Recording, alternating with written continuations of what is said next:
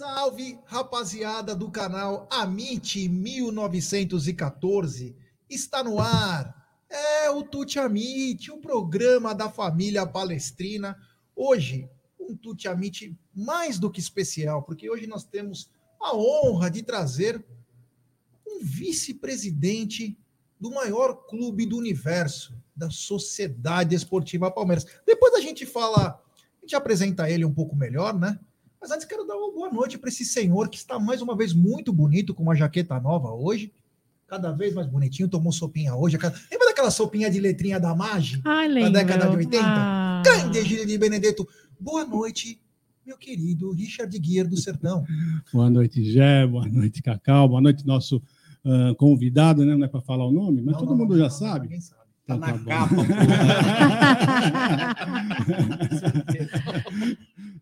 Hoje uma live muito esperada.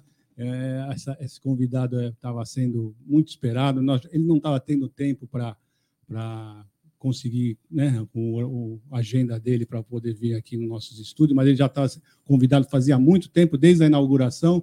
Não deu para ele vir, mas hoje, graças a Deus, conseguiu. E vamos falar bastante de Palmeiras. É isso aí, ó. O pessoal tá dizendo até que o Egílio fez Botox para a live de hoje. Botox no cabelo. Olha aí, grande, tá soft, né? tá bonito.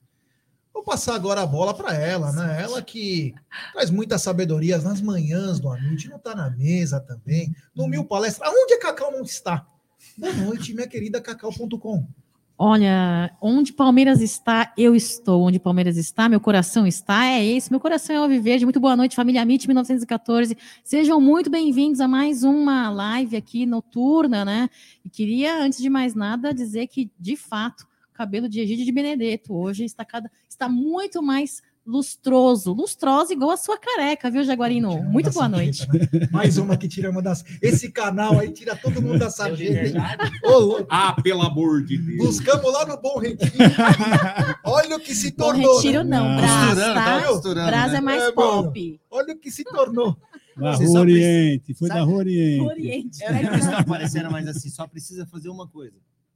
Dar umas aulas de direção pra ele. Ai, para, fica quieto.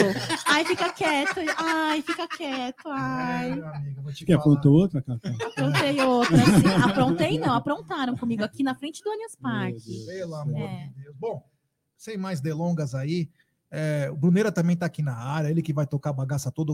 Já agradecendo o André Neri, que também está aqui, o Aldão, que está trabalhando lá de casa, todo mundo junto aí. É, Tá se preparando pro próximo concurso da Camiseta camisa. É, Camiseta molhada? isso. Por Ah, causa das bicoletas e tal, tá exercitando. é, aliás, o Aldão, que é modelo plus size da Por Colônia, ele você encontra. Inscritos do Amit tem 15%, é 10% e membros 15%, sendo que você pode pagar em até 10 vezes. Então, agradecer ao André Neri, que está aqui. Muito obrigado. É, parceria é isso aí mesmo. Obrigado, André. Valeu. É, até quarta-feira. Tchau, Até quarta-feira aqui. Ah, e já agradecer também o Bruneiro aqui hoje, que vai tocar essa bagaça. Então, é com muito carinho. E eu Façam muitas perguntas pro Bruno, que ele falou que quer falar bastante no programa. É isso aí. Alimentado. É, quem quiser perguntar para o Bruno, só manda aqui que eu já repasso para ele.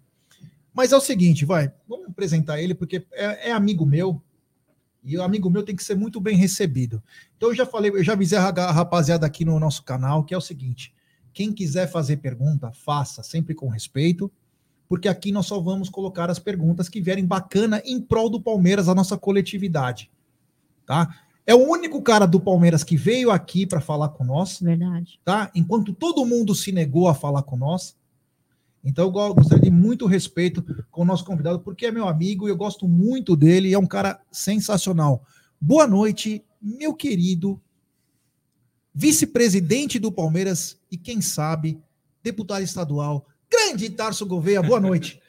Muito boa noite, agradeço a, a recepção. Já realmente estávamos para vir aqui já há algum tempo, desde a inauguração, mas agendas corridas, a gente está aí na, na reta final da campanha, inclusive, e hoje eu estou afastado do cargo de vice-presidente, pedi o afastamento, e estamos aí trabalhando na campanha, fazendo bastante, bastante inserções aí em relação a a parte política, mas a gente não deixa de ser palmeirense, né, Jé? Eu agradeço aí, a gente continua indo nos eventos, continua é, atuando como grande palmeirense e a gente vê da arquibancada, não tem como, né?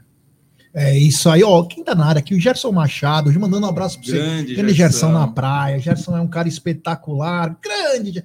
Mas eu quero começar pelo seguinte. Tarsão, você é praticamente um dos fundadores da Mancha, escola de samba, é, conselheiro do Palmeiras, conselheiro hoje vitalício. E vou te falar, esse é um vitalício por mérito. Depois nós vamos falar sobre redução, sobre o caralho A4 aqui, mas esse é por mérito, porque esse trabalha. Diferente de um 100 lá que não faz um caralho, esse aqui trabalha. Mas é. Mas o Tarso tem uma coisa no Palmeiras que talvez aqui alguns consigam é, entender, porque nem todo mundo está no dia a dia do clube, que é o seguinte: o Tarso talvez tenha o departamento que, que ele foi diretor e hoje está na mão do, do Paulo Estevam, mas o Tarso está de olho nisso, ele que supervisiona tudo, que é o departamento do interior, que é a joia do Palmeiras. Porque o Palmeiras é um time nacional. E essa torcida precisa ser respeitada no mundo todo. E o Tarso faz um, faz um trabalho de abnegado, quem não conhece. Então eu queria que você falasse um pouquinho de você, da, da torcida, escola, já falando também da parte do Palmeiras, né? Como começou tudo isso aí. É, é uma coisa assim, hoje mesmo eu tava, encontrei vários amigos de infância, né? Não foi numa, numa ocasião boa, porque foi num, num velório de um grande amigo de infância, logo cedo, né?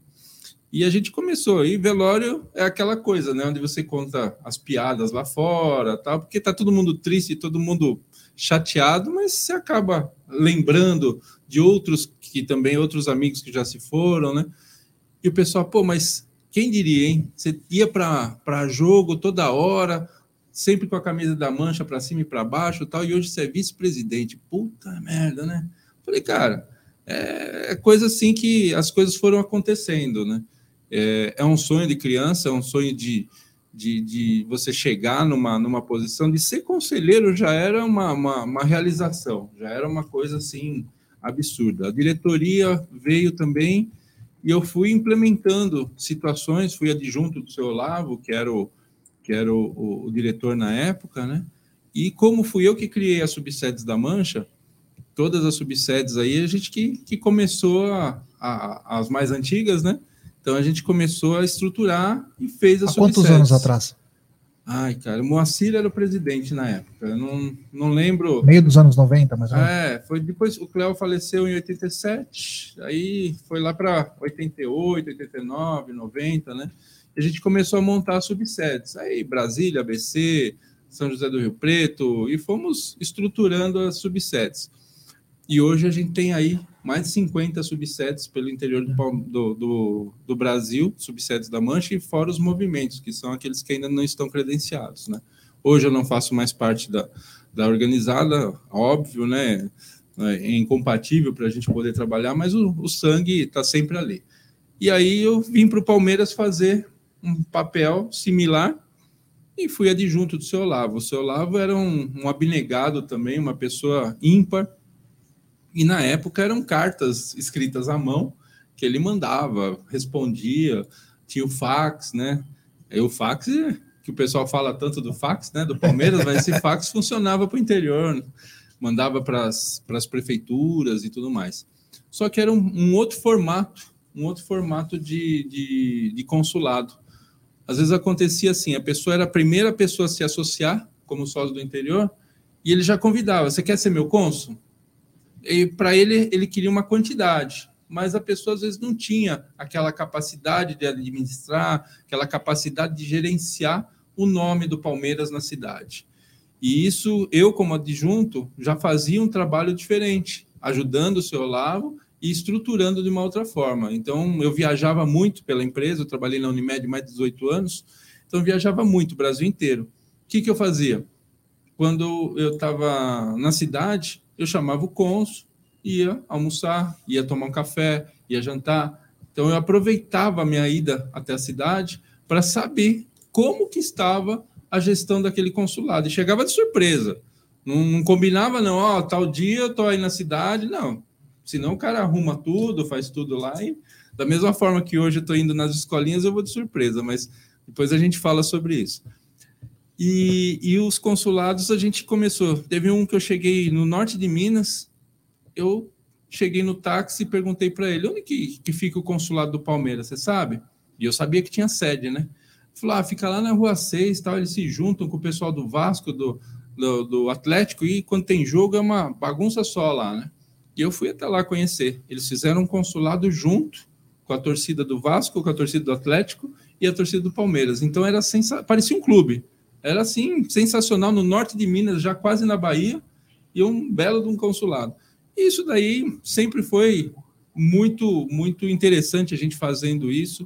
Os consulados têm campanhas, campanhas sociais, são seis campanhas sociais ao longo do ano, não são obrigatórias, porque às vezes, outro dia eu cheguei num, num, num festival, aí estavam algumas cidades que já tem movimento que pode ser um consulado, aí eles falavam assim, poxa, mas precisa ter uma sede. Eu falei, não precisa ter sede própria, não precisa ter um local para assistir jogo, não precisa nada. Você não precisa ter nenhum tipo de investimento. Isso daí vem naturalmente. Às vezes você pode conseguir com a sua equipe, com o seu, com o seu é, hall ali de, de contatos. E eu falo, olha, você tem seis campanhas anuais. No começo do ano, material escolar, doação de material escolar, é, porco da Páscoa, doar é, ovo, chocolate, ou barra de chocolate, ou caixa de bombom para as crianças em orfanato. Aí aconteceu algum, alguns casos, falar assim, pô, mas na minha cidade não tem orfanato. Falei, graças a Deus, né? Por um lado é uma notícia boa, mas vai numa escola pública, vai no, no lugar que são crianças mais carentes para poder receber isso, porque o objetivo é a criança, de repente, nunca recebeu um ovo de Páscoa na vida, e quem está dando ovo de Páscoa é o Palmeiras. Isso mesmo. Verdade. Então, você já mexe com aquela coisa. Se ele não se tornar palmeirense, ele vai passar a ter uma empatia pelo Palmeiras. Então, a gente planta isso no coraçãozinho delas. Aí tem campanha de doação de agasalho, tem a campanha de doação de sangue, que a gente estava tentando até para fazer, mas é. acabou. É, os consulados estão fazendo. Aqui, fazendo. aqui no, na capital a gente acabou não fazendo. Aí a doação tem o Dia das Crianças e o Papai Noel Verde, que daí a gente pede para que os consulados providenciem um Papai Noel vestido de verde e branco. Eu não quero Papai Noel da Coca-Cola, quero Papai Noel verde e branco. E em Rondônia os caras se vestiram de bermuda e camiseta verde e branca, de cetim e tal, porque o calor lá, 45 graus, você imagina colocar aquela, aquela roupa de Papai Noel. E aí a gente organiza esses consulados. Os consulados são formados por sócios do interior. O sócio do interior ele tem a prioridade na compra do ingresso, porque ele junta o avante com o sócio do interior. Então ele dá esse dinheiro para o Palmeiras ao invés de dar na mão do cambista. E daí depois a gente pode falar bastante dessa questão de cambista, mas outro dia chegou gente aqui e falou assim: Poxa, o cara comprou de cambista e o ingresso queimou, já não, não entrou. Ah, de onde ele veio? Ah, veio de lá do interiorzão de São Paulo, 700 quilômetros, viajou. Paciência. Sabe que existe o sócio do interior, pagou mais caro do que se ele pagasse o ano inteiro em parcelas. Ia ter prioridade. Ia ter prioridade na compra com o ingresso, escolher o lugar onde ele vai sentar. Foi e escolheu comprar de cambista. Então, paciência. É, pagou mais caro do que ele pagaria o ano inteiro. Então... É, deixar bem claro que o sócio do interior, com mais um plano do Avante, que tem um plano do Avante especial para quem é sócio, né? Isso. Tem prioridade na primeira compra, né? Isso é deixar Exatamente. bem claro. Tem prioridade na primeira compra de ingresso. Exatamente. Cara, só para a gente começar nossos assuntos aqui da pauta, é o seguinte: vocês estão completando 10 meses de gestão, né? Desde que foram empossados, começou acho que 15 de dezembro, né? É. 15 de dezembro. Você já consegue fazer um resumo desses 10 meses de gestão de vocês? Que, que você está sentindo, o que é ser vice-presidente, como surgiu esse convite e já, já coloca um pouco dessa gestão aí. É... O que, que você está achando? Porque a primeira para você é novo, apesar Sim. de você ter passado por várias partes do clube, ser vice-presidente é a primeira vez. Como que está sendo esses 10 meses já, e já fala como veio esse convite? O convite, o convite foi uma, uma situação inusitada. É, meu nome já circulava em algumas, em algumas situações aí, com um ano, dois anos de antecedência, mas nunca teve assim uma certeza, ah, o Tarso vai ser vice. É uma coisa assim, já tinha escutado rumores, já tinha visto alguma coisa, mas continuei trabalhando, fui fazendo o trabalho dos consulados, fui fazendo toda, toda a parte organizacional E quando estava prestes a, a escolher a chapa, quem escolheu foi a própria presidente, né, a própria Leila, e ela falou assim, é, depois, né, que ela já tinha feito o convite, ela falou, eu que escolhi, ninguém veio me falar nada, porque pedidos tivemos muitos, mas você nunca pediu, você nunca chegou e, e jogou nada é, é para conquistar isso, para fazer, sabe? Uma coisa assim que foi naturalmente. Eu estava no ar, no Família Palestra, no domingo, e ela ligou. Eu estava com o celular aqui assim, né? Aí eu vi Leila, falei, eita, nós, será que eu falei alguma besteira? Porque o programa é ao vivo também, né? Aí eu falei alguma besteira, ela tá me ligando, né? Aí eu falei, pessoal, continua aí que depois a gente eu vejo aqui. O pessoal já começou a brincar, ah, o Abel, é não sei o que, tal, né? Aí eles tocaram o programa e eu conversei com a presidente, fui falando com ela, ela foi falando e tal. Chegou uma certa hora, falou: "Eu gostaria que você fosse meu vice-presidente". Aí o mundo você fala: "Cara, olha a notícia caindo assim, né?" Você fala: "Pô, meu, mas não fala para ninguém por enquanto. Na quarta-feira nós vamos almoçar juntos. Eu, aí ela falou quem eram os outros três vices, né? E nós cinco vamos almoçar, mais o Serafim e tal. E de lá nós já vamos para o Palmeiras para registrar a chapa. E aí, para eu voltar para o programa, sem poder falar, com um sorriso de orelha a orelha, olho cheio de lágrima, aquela emoção, né?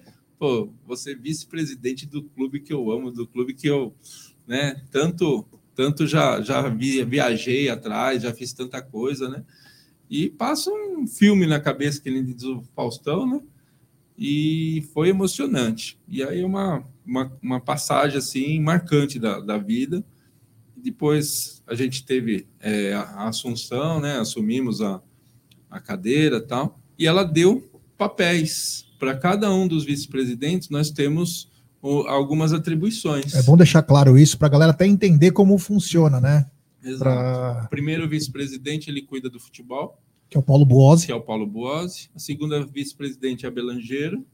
Ela tem ah, os esportes não profissionais, toda essa parte é, é, esportiva não profissional. Nós é só por futebol só profissional. Por futebol profissional. Mas as meninas também? Não. As, só, meninas, só... as meninas têm também uma, uma alçada com o Boazzi, mas como, como a gente começou a, a, frequentar também, tanto eu quanto a Neve, a gente começou a, a entender um pouco mais de como funciona. Mas hoje o Alberto, que é o, que é o, é o diretor remunerado, ele se direciona é, com a Leila diretamente, né? Nós não temos uma alçada, mas a gente tem dado apoio, dado um entendimento, aprendendo como é o futebol feminino, porque o futebol feminino ele tem algumas características muito distintas do futebol masculino.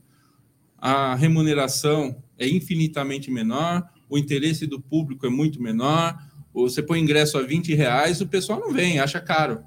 Pô, é uma coisa assim. Você tem vontade de conhecer o Allianz? Tenho.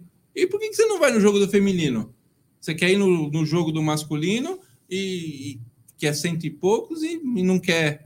Então você não quer conhecer o Allianz. Você quer ir no jogo. É diferente. Então faça, faça direito a sua, a sua afirmação, porque teve jogos, inclusive, do sub-17, sub-20, que era troca de agasalho. Quem não tem um agasalho para doar em casa, vem conhecer o Allianz.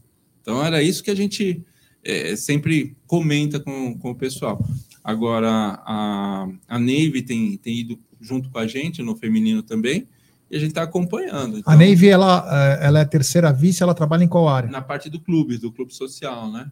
E eu cuido do, do pessoal do, dos consulados, e agora estou indo um pouquinho para o futebol feminino também, estou aprendendo nessa, nessa área. Então, deixa eu fazer uma pergunta. Quer dizer que na parte profissional, do, no, no futebol profissional masculino, você não apita nada? Niente. Só como torcedor mesmo, posso chegar para o Paulo e falar: ó, tem um jogador assim assado tal, mas não é uma coisa que eu, que eu gosto. Você de... pode entrar no, na academia? Ah, como não faço parte do futebol, então eu não tenho por que ir na academia. Então é, é uma coisa assim. É, foi determinado isso, e é o regime presidencial. Então, a gente está fazendo cada um no seu quadrado, né? cada um na sua parte, e a gente está fazendo o, trabalho. Se eu tiver que fazer uma reunião, a gente agenda, faz alguma coisa, o marketing fica lá na academia, aí a gente é, agenda a entrada e tudo mais. Mas assim, livre acesso, se você for ver, eu não tenho por que ter esse livre acesso, mas é uma, uma questão que o pessoal vem falar, tá, mas é, é criar pelo, pelo em ovo, sabe? Achar pelo em ovo. Posso aproveitar? É, só para ele falar também, não, não só para ele falar sobre a gestão, né? O que, que você está Então. achando dos 10 meses de gestão? 10 meses de gestão, tivemos aí títulos inéditos e estamos aí caminhando para mais um título brasileiro. É, tivemos problemas, problemas em termos né, de, de arbitragem e tudo mais, mas tem muita coisa sendo resolvida, muita coisa sendo consertada e os resultados estão aparecendo. É, Tivemos. Desculpa te cortar, mas é que eu- você não perdeu o fio da meada. Você falou que tem algumas coisas para ser consertado. Em que sentido? Nesse sentido, assim, você tem é, situações internas, por exemplo, nós temos o, o patrocínio do feminino. É uma coisa que estava sendo necessária. A Betfair veio e está injetando dinheiro no feminino agora, numa uma coisa que para a gente era, era necessário para a gente poder equilibrar o que acontece com os outros times, porque nós temos times aí que foram campeões de Libertadores, campeões mundiais, e hoje praticamente inexistem. Então, o Palmeiras, se ele está disputando o campeonato feminino, ele tem que disputar para ganhar.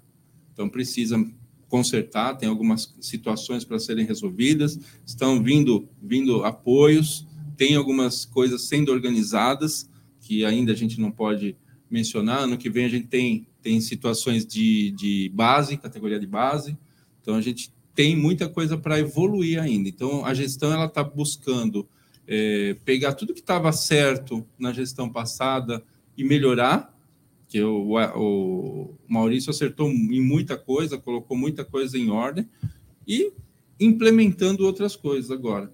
Então, esses concertos que eu falo, a gente pode, pode mensurar como se fossem é, evoluções do que hoje já existe. Né? É, que você falou consertar. Você falou na parte da arbitragem, né? E depois você falou que tem muitas coisas que tem que É, ser consertadas. tem- Eu já pensei que era na, alguma coisa relacionada Não, à tem duas- arbitragem, tem né? duas Por isso que eu situações de perguntei. arbitragem. Tem a arbitragem do futebol e tem a arbitragem da questão do Allianz. Isso está sendo revisto, essa arbitragem está sendo aproximada, tem alguns assuntos que as nossas, os nossos jurídicos já estão em entendimento, então nós vamos evoluir muito nesse quesito, naquele embrólio que era o contrato com a, com a W Torre. Então, isso daí está sendo resolvido, tem muita coisa que vai sair da frente para a gente Quer poder. dizer que ainda tem algumas. Tem, algumas tem, ainda não, não tem. foram tudo resolvido, não. Não, porque entra na parte da arbitragem, entra na parte jurídica, né? Então isso demora, é uma coisa lenta e a gente tem conversado com a W Torre para poder resolver essa, essa questão. E só que o relacionamento está cada dia melhor. Isso a gente pode pode ficar tranquilo. Deixa eu só falar uma coisa antes de passar a bola para Cacá. É o seguinte: tem uns ejaculação precoce aí no chat. Nós vamos ter duas horas e pouco de live, vamos falar de tudo. Então, pessoal, calma aí, tá? Vamos devagar, até para vocês entenderem. Nós estamos começando agora a, a nossa live, então vamos devagar. Nós temos 300 assuntos aqui de pauta, tá? Eu sei que vocês querem saber se vai vir jogador, se não vai vir o caralho a quatro. Mas espera que tem perguntas de tudo que vocês podem imaginar. Tá? Então, devagar aí, porque, tá, meu, tem cara já, ô, vai trazer. Calma. É porque Tem, um- tem uma pauta aqui o programa, então vamos com, devagar. nós fechamos aí, parece com a CIMED, né? Com o Boston Medical Group. É, calma, pessoal, isso mesmo. Nós fechamos com a CIMED, que vem amanhã, não é o Boston Medic. Boa ideia. Cacau, manda ver aí. Queria ah, inicialmente agradecer, Tarso, porque você, como vice-presidente é, da parte da diretoria, foi o único que sempre manteve contato conosco, né? Da parte da diretoria, é o que sempre teve esse acesso livre conosco. Então, eu queria agradecer você, porque nós sentimos como mídia palestrina muita dificuldade neste acesso, né? Então, parabéns e obrigada pela sua presença aqui na Umbrella TV.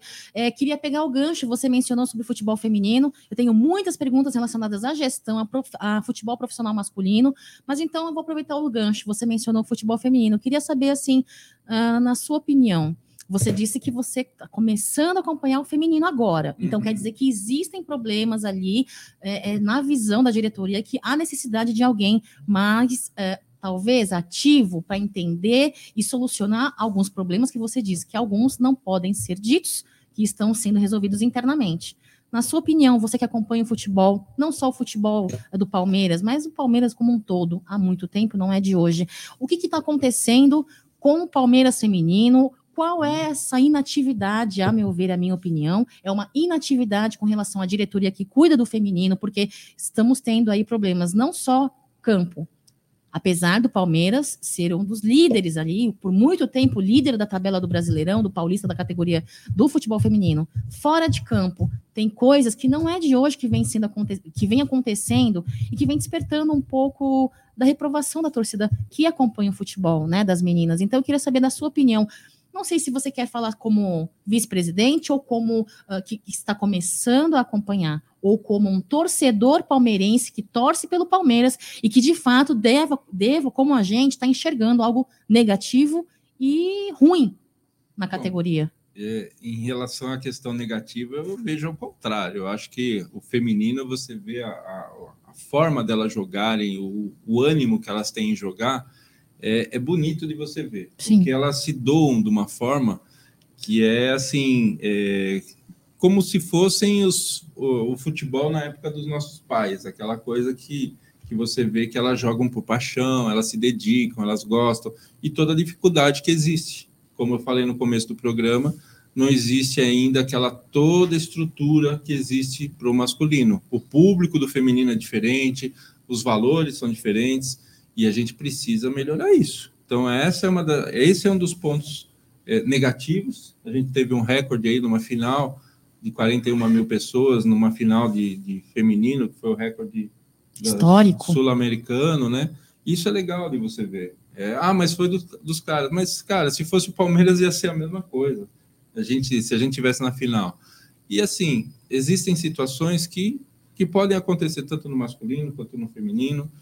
E o gestor está tomando as providências. O gestor hoje ele é contratado, ele tem o papel dele, está exer exercendo esse papel, e existem muito diz que me diz. Então a gente sabe, poxa, mas é, da mesma forma que acontece no masculino, acontece no feminino. Aqueles rumores, aquelas coisas de maldade para desestruturar a equipe. Existe, mas a gente tem que superar isso. Por parte das próprias jogadoras, não, então? Não das jogadoras. Tem coisa de, de blogs, de sites e tudo mais que sai falando coisa que não, existiram. Né? E, e de repente você vê a, a, a, mídia pegando no pé disso daí de coisas que às vezes não, não foram daquela forma, entendeu? E é uma, uma situação delicada. Tá, então, só para finalizar aqui a minha pergunta com relação ao feminino, a questão, uh, você falou que existem coisas que não são, não estão erradas e que você não vê como negativo. Não estou mencionando sobre o desempenho das jogadoras, de forma alguma. Uh, agora, existem algumas coisas que são, não são transparentes no futebol feminino. Tivemos a demissão né, uh, do, do, do Belli, veio o Hoffman, vem fazendo um grande trabalho. Hoffman se desligou do Palmeiras e, de uma maneira inexplicável, que o torcedor que acompanha o futebol feminino não entendeu, o Belli retornou a casa né, e vem fazendo um trabalho junto às meninas. É, Existem muitas coisas que ficam sem a explicação e a gente não entende, o, o, o, o Tarso. O, o Cacau, é assim. Futebol masculino também tem a mesma coisa. É que o futebol feminino, as meninas são mais delicadas, o público é outro, então elas querem. Ah, o pessoal não está falando. Você demitiu o Luxemburgo. Falou por quê? Demitiu o Luxemburgo? Não falou. É a mesma coisa. Então, nesse ponto, eu acho que não, não é que não está havendo transparência. Você tem uma gestão e a gestão acha que está fazendo um bom trabalho, que está ali no caminho certo, a gente tem que dar essa, essa carta de confiança da gestão. Ok, eu, eu, entendo, respeito a sua resposta, entendo o que você está querendo dizer, mas de fato eu preciso dar um ponto aqui e falar minha opinião, tá? Se vocês me derem licença. Eu, Tarso, uhum. você sabe que eu gosto muito de você, te respeito como ser humano. Como ser humano, eu te respeito, tá? É, vou falar uma coisa para você. Se você demitiu o Luxemburgo, você demitiu o Luxemburgo não com os rumores que não saíram de um blog da mídia palestrina, rumores que saem lá de dentro de pessoas que convivem com o futebol feminino. Então, isso que assusta, isso que faz quem acompanha o futebol feminino a, a, a ter essa certa essa análise negativa, uhum. entendeu? Então, assim, ainda não senti resposta da minha pergunta. Eu ainda acho que é, existem rumores que fazem sentido que não é de hoje, frente ao futebol feminino, e eu gostaria realmente de, muito de entender, e eu torço, para finalizar minha participação nesta pergunta, torço para que você, presenciando o futebol feminino, venha fazer um bom trabalho e que nos ajude, Tá- ajude tá aí. buscando justamente essa, essa aproximação e dar esse apoio para a equipe feminina, porque elas precisam dessa, dessa esse amparo da gestão. né? Então é uma coisa que a gente está buscando fazer isso. Então é uma coisa que a gente está começando agora, estou aprendendo, vendo como que é, porque o futebol feminino, por mais que seja profissional, ele tem as suas peculiaridades Quais são essas peculiaridades? você é menina, você sabe que todo mês você tem um problema que pode ter dores, pode ter enxaqueca. Como que você vai jogar bola num, Mudança de humor. mudança de humor? Então você tem que ter todo um acompanhamento diferenciado para poder gerir essa equipe. Então o Palmeiras está é, é, muito bem preparado em relação a isso. Existem algumas, é, algumas atribuições de trabalho operacional ali que eu conheci e achei sensacional. Eu não vou contar o segredo da, da coisa aqui, algumas equipes já, já praticam isso também, mas o Palmeiras faz um acompanhamento justamente para poder minimizar qualquer tipo de, de problema físico em relação à, à ordem das meninas. Existe um diretor estatutário do futebol feminino? Existe o Haroldo, Haroldo? o Haroldo. Sei porque tinha um cara que gostava muito, que acho que na minha opinião também entende E o bastante, E o adjunto é o Lorival. que o, é o Igor, né? O Igor Bellini, que inclusive trabalha com jogadores, Então, advogado. Justamente, justamente pelo fato dele ter mais de 100 jogadoras Ele na não carteira da empresa dele, ele não pode assumir, não pode O chegar. Igor é. E ele, e ele mesmo, por uma questão ética, ele se isola de atender é, atletas, tanto do Palmeiras quanto atletas que estejam acionando o Palmeiras. Então ele fala: você é minha atleta, é minha contratante, mas se tiver que fazer alguma coisa contra o Palmeiras, você vai ter que procurar outro escritório. Então ele já deixa isso bem claro para justamente não, não atrapalhar a vida dele política dentro do Palmeiras. Agora, esse caso que aconteceu antes do jogo contra, contra as Gambá aí, é, já detectaram o problema? O que, que foi? Por causa que ficou uma coisa, diz que não diz, e aí as minas falaram, ah, não vou falar porque é advogado, aí o Palmeiras também não se pronuncia, ficou nessa, o time se fudeu, na, tomou uma maior vergonha da história aí. Pra mim tinha que mandar embora todo esse diretor que é Gambá, técnico Gambá, essas minas aí que se gostasse mesmo tinha que estar lá. E ficou por isso. Detectaram um problema para poder Olha, o- mexer? o problema foi detectado antes do jogo. E aí tentaram resolver para poder é, não ter a, o problema durante o jogo. E aí deu no que deu, foi uma, uma situação, e a gente não pode não pode chegar e falar assim que foi uma, uma atitude errada, podia ter dado um, um resultado totalmente diferente.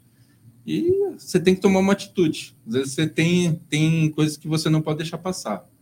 Porque senão você perde o grupo. Tarso, mas você como torcedor, agora como torcedor, não como vice-presidente, você como torcedor, você não acha muito arriscado uma decisão de deixar as meninas entrarem para um derby, um clássico do- da grandeza de um derby com a arquirrival, sem as duas principais zagueiras? Com certeza, é arriscado, é arriscado, mas foi uma coisa que foi bancada pela diretoria.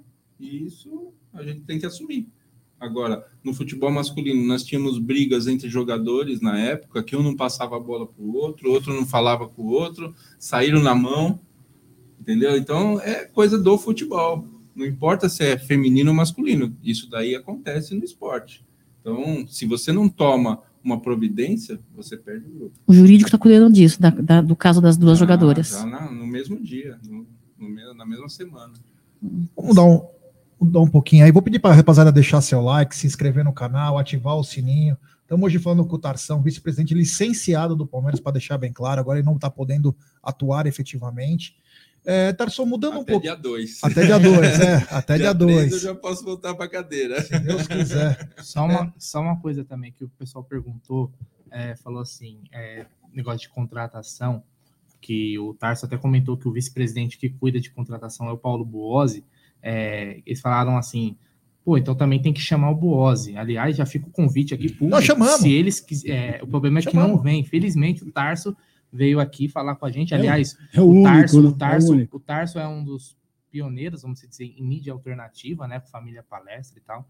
É, mas assim, a gente gostaria de falar aqui com o Paulo Buozzi, com a Leila também. O, o- a gente criou todo um, uma estrutura hoje para poder receber bem. O Tarso tá, conheceu hoje a nossa estrutura aqui, todo mundo, né? Então, quem sabe numa oportunidade a gente receba também o Buose, a Ney. Já convidei, mandei mensagem para ele. É, então, só que. Então, mas agora, Visualiza agora o não Tarso ele já viu, conheceu, já viu que todo mundo aqui é educado, É, então tratou vai- ele muito bem. vai ajudar a gente. né? Teve cafezinho antes, vai ter É. cafezinho depois, não é verdade? Então, Não é aí agora ele vai Tá falar. bom? Mas assim, não é por falta. Acreditem, não é por falta de convite. É que o Palmeiras ele é muito restrito. Não sei se é com o, o Amit, mas com algumas mídias. Então a gente acaba não conseguindo. Pô. A gente gostaria de- até de fazer uma live com a. Uma vez convidou a nutricionista do Palmeiras, mas é- é, a gente não tem o acesso, galera. Não é, não é culpa nossa e não é por falta de convite, tá bom?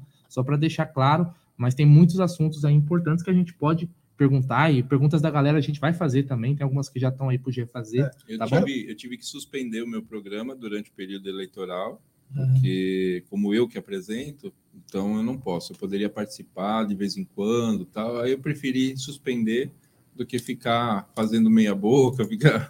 Aí eu falei não. Quando eu acabar o período eleitoral, eu retorno. Ô, Tarso, responde... desculpa, Gé. É, só pegando o gancho do Bruneira, me fala uma coisa, curiosidade particular. Porque, assim, até imagino por quê, mas eu gostaria de ouvir da sua parte. Por que existe uma certa resistência é, por parte do Palmeiras em estar fazendo um conteúdo, mesmo quando se mostra uma equipe educada, que tem um protocolo, que existe. Por que essa resistência do Palmeiras? Eles preferem ir para uma mídia tradicional, onde fazem chacota, piada. Por quê, É, Tarso? esse, esse é um questionamento que, que desde antes de eu assumir a vice-presidência, eu mesmo como mídia palestrina sempre fiz, né? E era uma coisa assim que você fala, poxa, leva leva um fulano lá que o cara nem palmeirense é, faz um evento e tudo mais, e aí a gente tem a mídia. Então, existem, é uma das, das coisas que eu gostaria muito de fazer, é trazer a mídia, já conversei com o Gé algumas vezes, Não, projeto antigo, isso. trazer as mídias para dentro da nossa TV Palmeiras, entendeu? É Uma coisa para a gente poder articular isso. Ah, mas aí a mídia vai ser chapa branca? Não. Vai ter um outro tipo de, de tratamento. Mas não, não pode podar, porque senão perde a graça. Sim. né? Você tem que fazer a graça é essa. E outra, a mídia palestrina só nós temos forte do jeito que é. Os outros clubes, eles não precisam de mídia palestrina, porque os outros clubes têm a mídia oficial que os ajudam. É né? Então, nós, a mídia palestrina foi criada com a, a Rádio Paixão Viverde, o nosso saudoso Paulo D'Angelo, né? E foi o primeiro, foi o precursor, e ele fez justamente por isso, porque a mídia tradicional, ela costuma prejudicar o Palmeiras, soltar é, coisas inexistentes, criar tumulto, fazer as coisas. E a mídia palestrina, com o foco inicial, era esse, de ajudar o Palmeiras, trazer informações. Hoje a gente tem algumas mídias palestrinas que são piores do que a mídia do que a mídia tradicional. Infelizmente eu tenho que falar isso, eu não posso considerar alguns canais como mídia palestrina. Eles são mídias alviverdes, mas não são mídia palestrina. A mídia palestrina, para mim, ela não pode prejudicar o Palmeiras. Verdade. Eu dou um exemplo do meu programa que eu nunca cheguei, por mais que às vezes eu soubesse de alguma informação, fulano está sendo contratado. Cara, se eu falar no meu programa em primeira mão, eu vou ganhar like, vou ganhar visibilidade e tal, mas eu vou prejudicar o time que eu amo. Então, nunca que eu fiz isso, nunca passei por cima do que seria o melhor para o Palmeiras. Eu não sou é, jornalista, sou comentarista, então, e, e, assim, o meu interesse nunca foi estruturar, fazer a parte financeira, é, buscar like, criar, não sei o quê justamente para não prejudicar o time. E existem canais que estão fazendo isso. Concordo com você, só discordo de uma coisa. Concordo 100%, 98%. Concordo, só discordo de uma coisa. Vou dar apenas um exemplo sobre isso de like. O André Hernan tem o, o canal dele. Ele dá todas as contratações em primeira mão, ele fala tudo antes. Eu não sei se ele era esquema de alguém aí no clube. E o Cícero vai e coloca o cara dentro do CT. Quer dizer, a mídia palestrina não entra. Aí o Bambi lá, ele vai lá, faz as coisas, fala quem o Palmeiras vai contratar, quem o Palmeiras vai mandar embora, o caramba quatro, e o Cícero vai lá e coloca ele. Então, o- É, é uma das coisas que, que, que nos deixam assim é, é, inquietos em, em relação à mídia palestrina. Eu concordo nessa, nessa situação que a mídia palestrina deveria ser mais valorizada. Tem que ser observada de uma forma diferente, tem que ter um, um tratamento é, mais próximo. E isso é uma coisa que, que eu gostaria Mas de... vocês têm, têm conversa sobre isso lá dentro, entre vocês, presidente, os outros diretores, os outros vice? É, Vocês tentaram, tentaram vocês uma conversam? situação no começo do ano, né, da questão lá de levar as mídias lá, não, mas aqui- foi aquilo, algo não, aquilo, feito. não né? aquilo lá foi, foi, foi para apagar o incêndio É, do, do, do Olivério, né? Então ela quis, ela quis fazer isso simplesmente para poder ver se a mídia parasse, parava de bater no Olivério, mas não foi, não era só a mídia que estava batendo, era a torcida inteira, são 20 milhões de torcedores que estavam contra isso. Mas então, voltando à pergunta, vocês conversam sobre isso, sobre um, querendo ter uma aproximação da mídia, a mídia, a mídia palmeirense merece algum, ser um pouquinho mais Eu- respeitada? Eu sou suspeito em falar porque eu também faço parte. Sim, mas então vocês conversam eu- lá dentro? Eu isso? quero trazer esse projeto de volta para a gente colocar na, na ponta da, da agulha para implantar alguma coisa junto à mídia palestrina. Ainda não há nenhum tipo de, de desenvolvimento nisso, porque o Palmeiras tem, tem algumas, algumas diretrizes que, está sendo, que está, estão sendo tomadas e, e a gente tem algumas eh, situações emergenciais.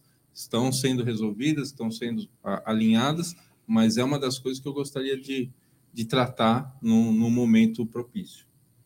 Para mim, qualquer momento é propício, né? Mas é uma coisa que eu gostaria de, de Por- avançar nesse quesito. Porque o que parece para nós, né, olhando de fora, parece que o pessoal lá de dentro do Palmeiras tem medo que eles vão chegar aqui, nós vamos começar a agredi-los, nós vamos começar. Parece que é, é- é- a impressão que me passa é essa, que eles pensam que nós vamos fazer alguma coisa que não, sabe? eu- Todo, você foi muito bem tratado, ah, todo mundo aqui é educado, ninguém Eu aqui é, não. Fale por Cabeçadas. você. é, Não, mas, ô, ô, ô, Egídio, você sabe que, não, não querendo atrapalhar o seu raciocínio, mas, é, e, já, e já deixo isso claro para o Tarso também, é uma opinião que eu já refleti muito sobre, né, que a gente já está há alguns anos, né, Tarso, nessa questão de, de mídia alternativa, eu fico pensando assim, às vezes a gente fica chateado de não ter esse acesso, porque a gente queria fazer um trabalho mais bacana para a galera que nos assiste, mas ao mesmo tempo, cara, eu fico pensando que se, é, que se não é o melhor, é o melhor assim, sabe? Porque vamos, a gente apanha muito às vezes por situações, por exemplo, se a gente tiver uma, uma qualquer relação com o clube, pode nos, nos acusar de coisas que a gente não é. Então, às vezes, cara, eu, eu para evitar dor de cabeça, sabe, Tarso, eu prefiro essa, talvez essa distância. Então, hoje já não me abala tanto, cara. Eu- a gente faz o nosso trabalho pelo Palmeiras, né?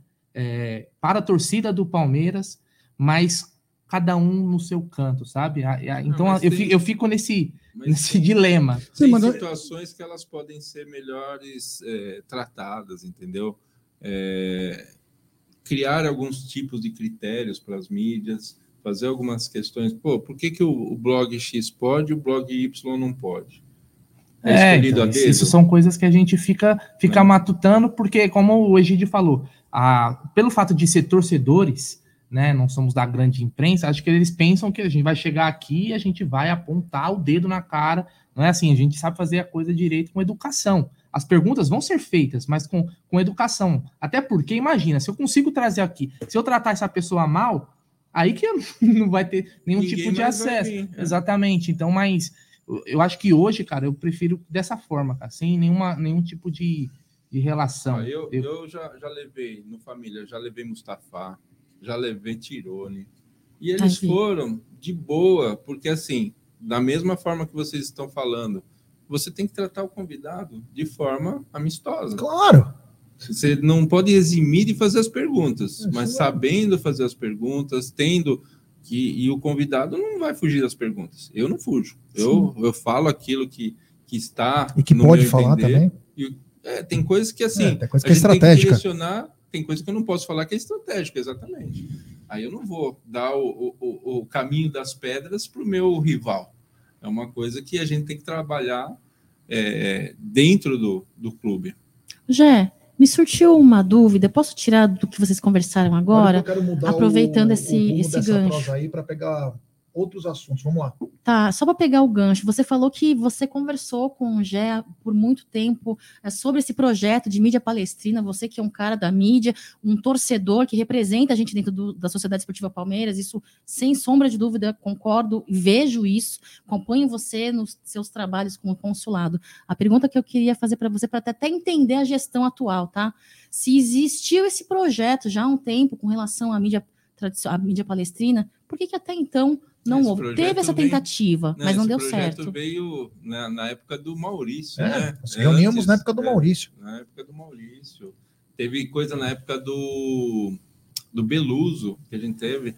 E uma coisa que muita gente não sabe, né? Uma das ideias da TV Palmeiras foi o cidadão aqui que deu, né? Tarso, só aproxima um pouco mais quando você for falar do microfone. Tá. Você pode pra ajustar ele ele também, isso, é. Para ficar melhor o som. o- eu era diretor do, do Paulo, né? E aí ele falou assim, ô Tarso, tô querendo fazer uma, uma TV pro, pro Palmeiras, né? O que, que você acha? Né? E eu já, já apresentava programa, né? Aí eu falei, ah, não vai precisar investir, fazer aquela estrutura de estúdio, fazer não sei o que tal. Faz um negócio igual a TV do Santos está fazendo. Eles estão levando a, levando os bastidores, levando coisa que o torcedor quer saber e a mídia normal não apresenta. Faz, aí ele foi lá, contratou a equipe que era do Santos, trouxe para cá e fez a TV Palmeiras. Então, é, é, é uma coisa que tem muito a melhorar a TV Palmeiras. Eu acho que a gente tem, tem que incentivar muito essa, essa molecada, essa rapaziada que está fazendo um trabalho sensacional, uma coisa que a gente precisava avançar mais com a TV Palmeiras. Eu acho que tinha que ter mais estrutura, usar, usar mais é, é, outros esportes, inclusive, avançar mais. A gente tem um- um- uma, uma ferramenta na mão que ela pode ser muito melhor usada, muito melhor dimensionada. A gente tem coisas aí que o torcedor está ávido por saber. Temos aí um, um- uma TV com uma, uma quantidade de espectadores enorme e a gente pode melhorar cada dia mais. Então, a gente, isso não é uma crítica, é uma, uma, é uma questão da gente é, pensar um pouquinho no que pode ser melhorado.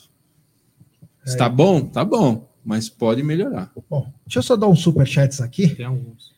Tem superchat do Felipe Souza. Tarso, parabéns pela presença. Nosso Palmeiras precisa de uma oposição, faz bem. Qual a expectativa para que tenhamos uma oposição no palestra? Falaremos em breve sobre oposição, inclusive nesse programa tem uma pauta disso. Tem também superchat do novo cônsul, grande Thierry. Thierry Vieira, um forte abraço a todos do cônsul CEP de Bauru. Tamo junto, grande Tarso. Ó, a família é sensacional, essa família aí.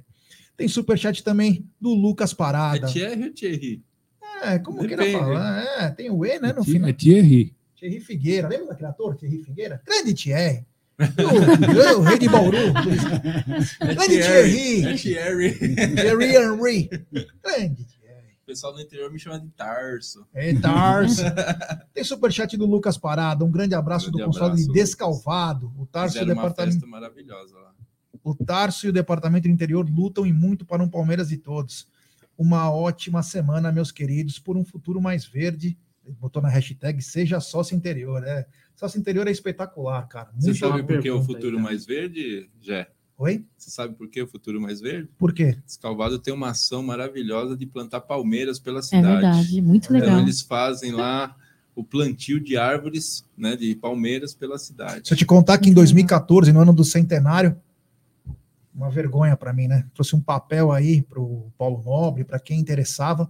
Eu queria que a Paz e Barros, né, a maior avenida da Moca, o Palmeiras assumisse um papel, não precisava investir dinheiro, que fizesse o papel de colocar é, plantas, árvores por toda a Paz e Barros, que é 2,8 km. Nem recebido eu fui. Ô, ô Jé, Ah, eu vou te dar um outro exemplo. Vou te dar um outro exemplo. Onde fica a nossa academia de Guarulhos? Na beira da rodovia. Nós tivemos uma Copa do Mundo aqui. Sugeri.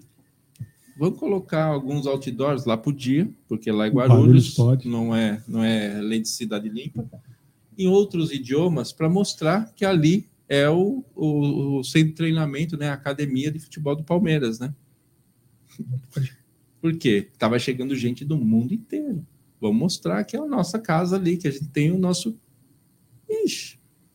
Mas a gente, a gente é idiota, né? A gente se sente um idiota. Você tem ideia, quer fazer o um negócio, vai fazer e o pessoal fica é, é olhando para você como se você estivesse falando o maior absurdo do mundo, né? Tem uma pergunta aqui do Wesley que também está na pauta, que é sobre os consulados. Depois você responde com mais calma, que é o seguinte: os consulados não podem ter um papel de parceria para acarreta, é, acarrear, ele disse. Angariar. Angariar novos sócios avante? Tem.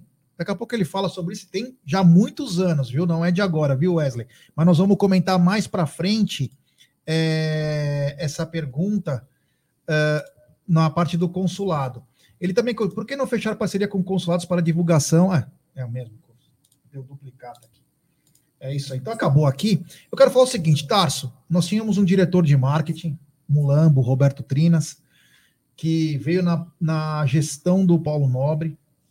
Eu não sei se no começo foi bem, porque eu não seguia tanto aquela parte lá para saber, mas o Palmeiras chegou a números importantes do Avante, mas o Palmeiras nunca teve um marketing agressivo do tamanho de sua torcida.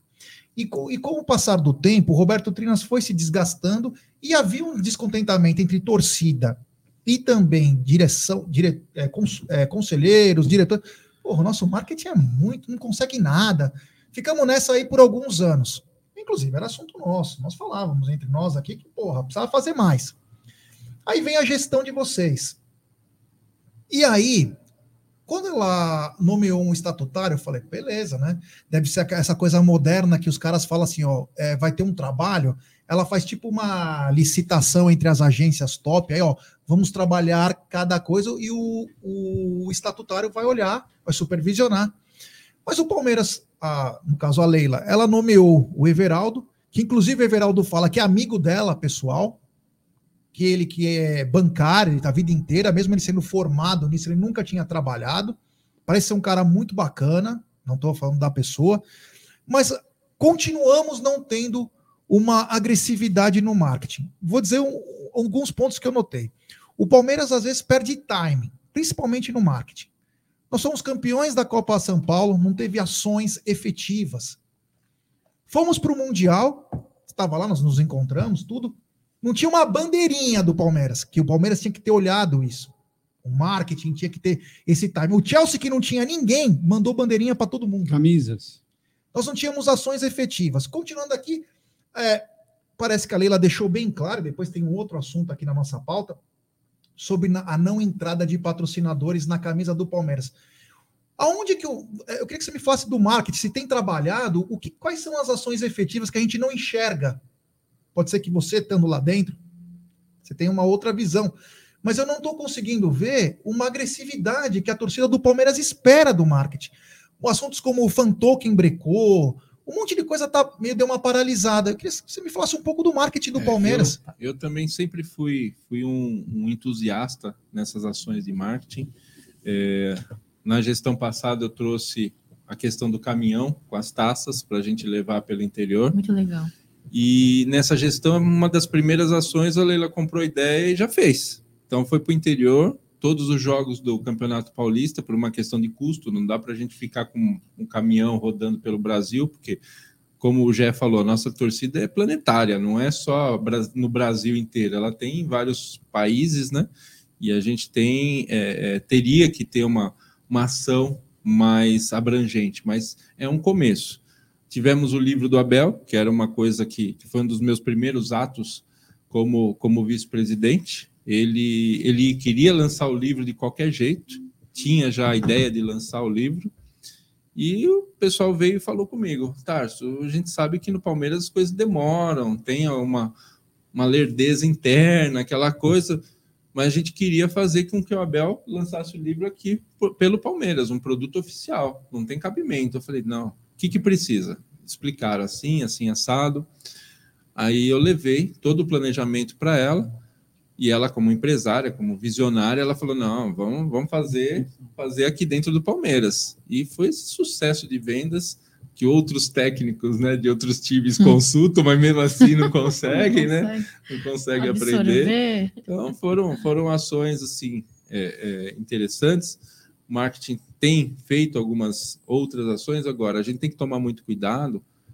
Tem, tem coisas assim, ah, o fan token. Tá. E o fan token dos outros times que saíram na frente, o que, que aconteceu? Arrecadou? Não arrecadou? Só o Flamengo. Flamengo Então. bem o Corinthians mais ou menos. Então, tem, tem certas coisas. Ah, o Palmeiras não tem e-sports. Não adianta a gente ser o primeiro e não ser assertivo, não ser consistente. E, e eu sei que o Everaldo tem trabalhado muito nisso. Hoje, amanhã, a gente já vai ter o lançamento de mais um patrocínio. É, a gente teve já da Betfair, que veio para o feminino. Agora tem a CIMED, que vai vir. E isso é importante. É uma, uma questão de você organizar a casa na parte financeira para não ficar somente num tipo de patrocínio, somente num tipo de esporte. Outros esportes de base precisam de. Nós temos lei de incentivo aprovada estão sendo buscados recursos para isso. Só que você tem algumas exigências legais que não são fáceis. Não é porque você aprovou o, o, o- a, a lei de incentivo dentro do seu projeto e tudo mais que você vai captar facilmente. Ah, mas o time A tem futebol de salão, o time B tem basquete e o Palmeiras não tem. Tem que fazer uma coisa equilibrada. Eu quero futebol de salão, eu quero basquete, mas vamos buscar recursos para isso. A gente tem que acertar a parte da base e acertar a parte do, do profissional, porque a primeira é a base. A gente tem o salão de base muito forte, a gente tem um basquete de base muito forte, que a gente acaba preparando atletas para ir para os outros times. O menino sai do futsal do Palmeiras e hoje, hoje o futsal está sendo gerido também pelo futebol profissional, que é uma demanda muito antiga, que agora a gente conseguiu fazer isso, e é, um, é uma, uma coisa que não é em termos de marketing, foge um pouco da pergunta, mas, mas é uma ação da gestão que, que está sendo é, incluída, e isso é muito importante, porque nós perdemos vários jogadores porque o salão do Palmeiras não conversava com o campo. E aí tinha profissionais, inclusive internos, que eu sou testemunha disso, porque meu filho jogou até os 17 anos. É, você escolhe, ou você joga salão ou você joga campo. Por quê? Os outros times, Portuguesa, Santos e outras equipes, eles sabiam gerir de uma forma da, da, é, seria assim: o futsal você tem a idade, um é par outro é ímpar. Então o futsal é, é sub-13, sub-11 e tal. E o campo era par. Né? Não lembro hoje. Na época eles inverteram, né? E aí, assim, o ano ruim do futsal, você estava no ano bom do campo. Então, você ficava no campo. Ah, mas esse menino não é lá essas coisas. Mas eu acho que dá para. Nos outros times, o que, que eles faziam? Ao invés de disputar a Federação Paulista de Futebol, eles disputavam a Associação Paulista. As taxas são menores e tal. E você mantém esse menino dentro do seu, da sua casa. Que para você não perder esse menino. De repente, ele vai para uma outra equipe e você perdeu. Você investiu lá desde de pequenininho e você perde ele por causa dessa, dessa questão de ano ruim, ano bom. E o- outras equipes revelavam muitos jogadores. E hoje o Palmeiras está revelando porque ele entendeu que tem que ter essa conexão, tem que fazer todo esse trabalho. O trabalho da base está sendo muito bem feito. Então, parabéns ao Marcelo Dedeschi, que é um, é um batalhador nisso. E a gente está colhendo os frutos aí. Daqui a pouco o Hendrick vai estar no profissional. Então, a gente tem alguns resultados muito consistentes já nesses 10 meses de gestão. Pode não ser o que o torcedor quer. O torcedor, se for depender do torcedor, o Abel não estava mais no Palmeiras. Que a gente sabe o que tem de corneta hoje, que não gosta do Abel, desde o começo não gostava, o professor Pardal e não sei o quê. E hoje ele está aí, cara. Ele vai conquistar, se Deus quiser, o Campeonato Brasileiro e vai ser um dos títulos, assim, que vai coroar. Amém. Vai faltar o bimundial só, para a gente poder falar que ele ganhou tudo aqui. Cacau, Egídio, alguma pergunta do marketing do Palmeiras? Olha, é, Ó, eu só eu queria, só, queria falar- só falar uma coisa, o Tarso. Até pegando o gancho no que o Gé falou, questão de time, né? Eu ainda vejo que o Palmeiras é, perde o time de muitas coisas. Você comentou, por exemplo, do eSports, né? Que é, é algo, cara, que já tá anos aí. Tem, aliás, Trouxe tem uma equipe de riva- Free Fire há rivais, cinco anos atrás. rivais nossos, rivais nossos. Eu sei que para a maioria pensa assim, pô, é uma besteira, mas Não, é, o- não, não, não, eu besteira. digo, eu digo pro cara que só liga pro futebol, mas isso movimenta milhões, bilhões hoje no mundo. As premiações são é, o esportes, ele se paga, vamos se dizer assim, podemos dizer. Mas Então, Palmeiras, Equipe. Teve é. equipe aí que teve prejuízos milionários e. sim, mas tem também as que tem o, o- o Mas- lucro, mas né, as que é positivo. futebol, E fora-. Fora, ó, fora, fora a situação de o seguinte, é, isso é uma expansão da marca, porque eles, Concordo. eles vão jogar torneios internacionais, os caras vão, é, vão quem? Palmeiras, Palmeiras é sempre Palmeiras algum nome, né, que É. seria. É, é, por exemplo, o Palmeiras ele não é licenciado nesses jogos de futebol que é jogado no mundo inteiro, né, FIFA, PES, né, o- né, já não é licenciado. É, eles colocam lá o nome é Barra Funda captação de não jovens sei o que, torcedores. Barra Funda, não sei, é, Pompeia, não sei, eles inventam um nome fictício. Então, o marketing perde, eu acho que perde muito nisso, não só nisso, né? Tem outras situações para mim. Foi um marketing errado, por exemplo, da Leila, tá? Uma crítica minha, na situação da, da camisa, usar como retribuição. É, eu, eu acho que não precisava ter usado uma retribuição, algo que você vai pagar 350 reais. Aí não é uma retribuição, é um, é um produto legal que eu acho que tem que ter mais camisas. Mais camisas para avante. Podia ter três, quatro. Só não gostei do termo da retribuição, porque não é retribuição você ter que pagar 350 pau, né? É, poderia ter uma talvez uma linha mais é, popular também para quem não tem, porque tem, tem gente que paga o Avante de 9,90 para ajudar o clube. Imagina para esse cara comprar a camisa de 350, já é o Avante de 35 mil. Então, é, é, eu acho que ainda a gente tá pecando no marketing. Eu gostaria que o Palmeiras tivesse contratado um profissional também para o marketing, porque é, eu, eu fico meio assim de cobrar quem não recebe, sabe? Porque até que ponto a gente pode cobrar de um cara que ele ali é um abnegado também. É um abnegado. Então acho que tinha que ter alguém lá que muito bem remunerado para a gente poder cobrar pesado também. Isso é uma situação que eu vejo, eu queria pontuar também, Jé. É, alguém quer fazer uma pergunta do marketing? O Gigi pulou, então eu vou, eu vou fazer uma pergunta, não é bem do marketing, mas aqui envolve o que ele mencionou. Tarsão, você falou, mencionou um patrocínio recente aí do, pelo Palmeiras Feminino, né? Citou um dos dois que veio esse ano, e queria aproveitar, então, quer dizer, e citou a, a CIMED, que vai ter a, a, a, a, a- a Amanhã, coletiva amanhã, às Uhum. 10 horas da, da manhã, no Allianz Parque, né? Então você deu um spoiler? Então a CIMED é para o futebol feminino, tendo você não citado? misturei, não, Não? misturei isso. Eu falei, puta, será que, é um, é um não, spoiler? não, não, você foram ações da gestão, Tá, né? Então não, não, não tem há, nada a ver com o feminino. não sei, não posso, não posso te afirmar nem que sim, nem que não. A será que foi um surpresa, a surpresa vai acontecer amanhã, entendeu? Tá. Aliás, uma corneta, ali- aliás, uma cornetada na, na nova patrocinadora que vai ser anunciado aí.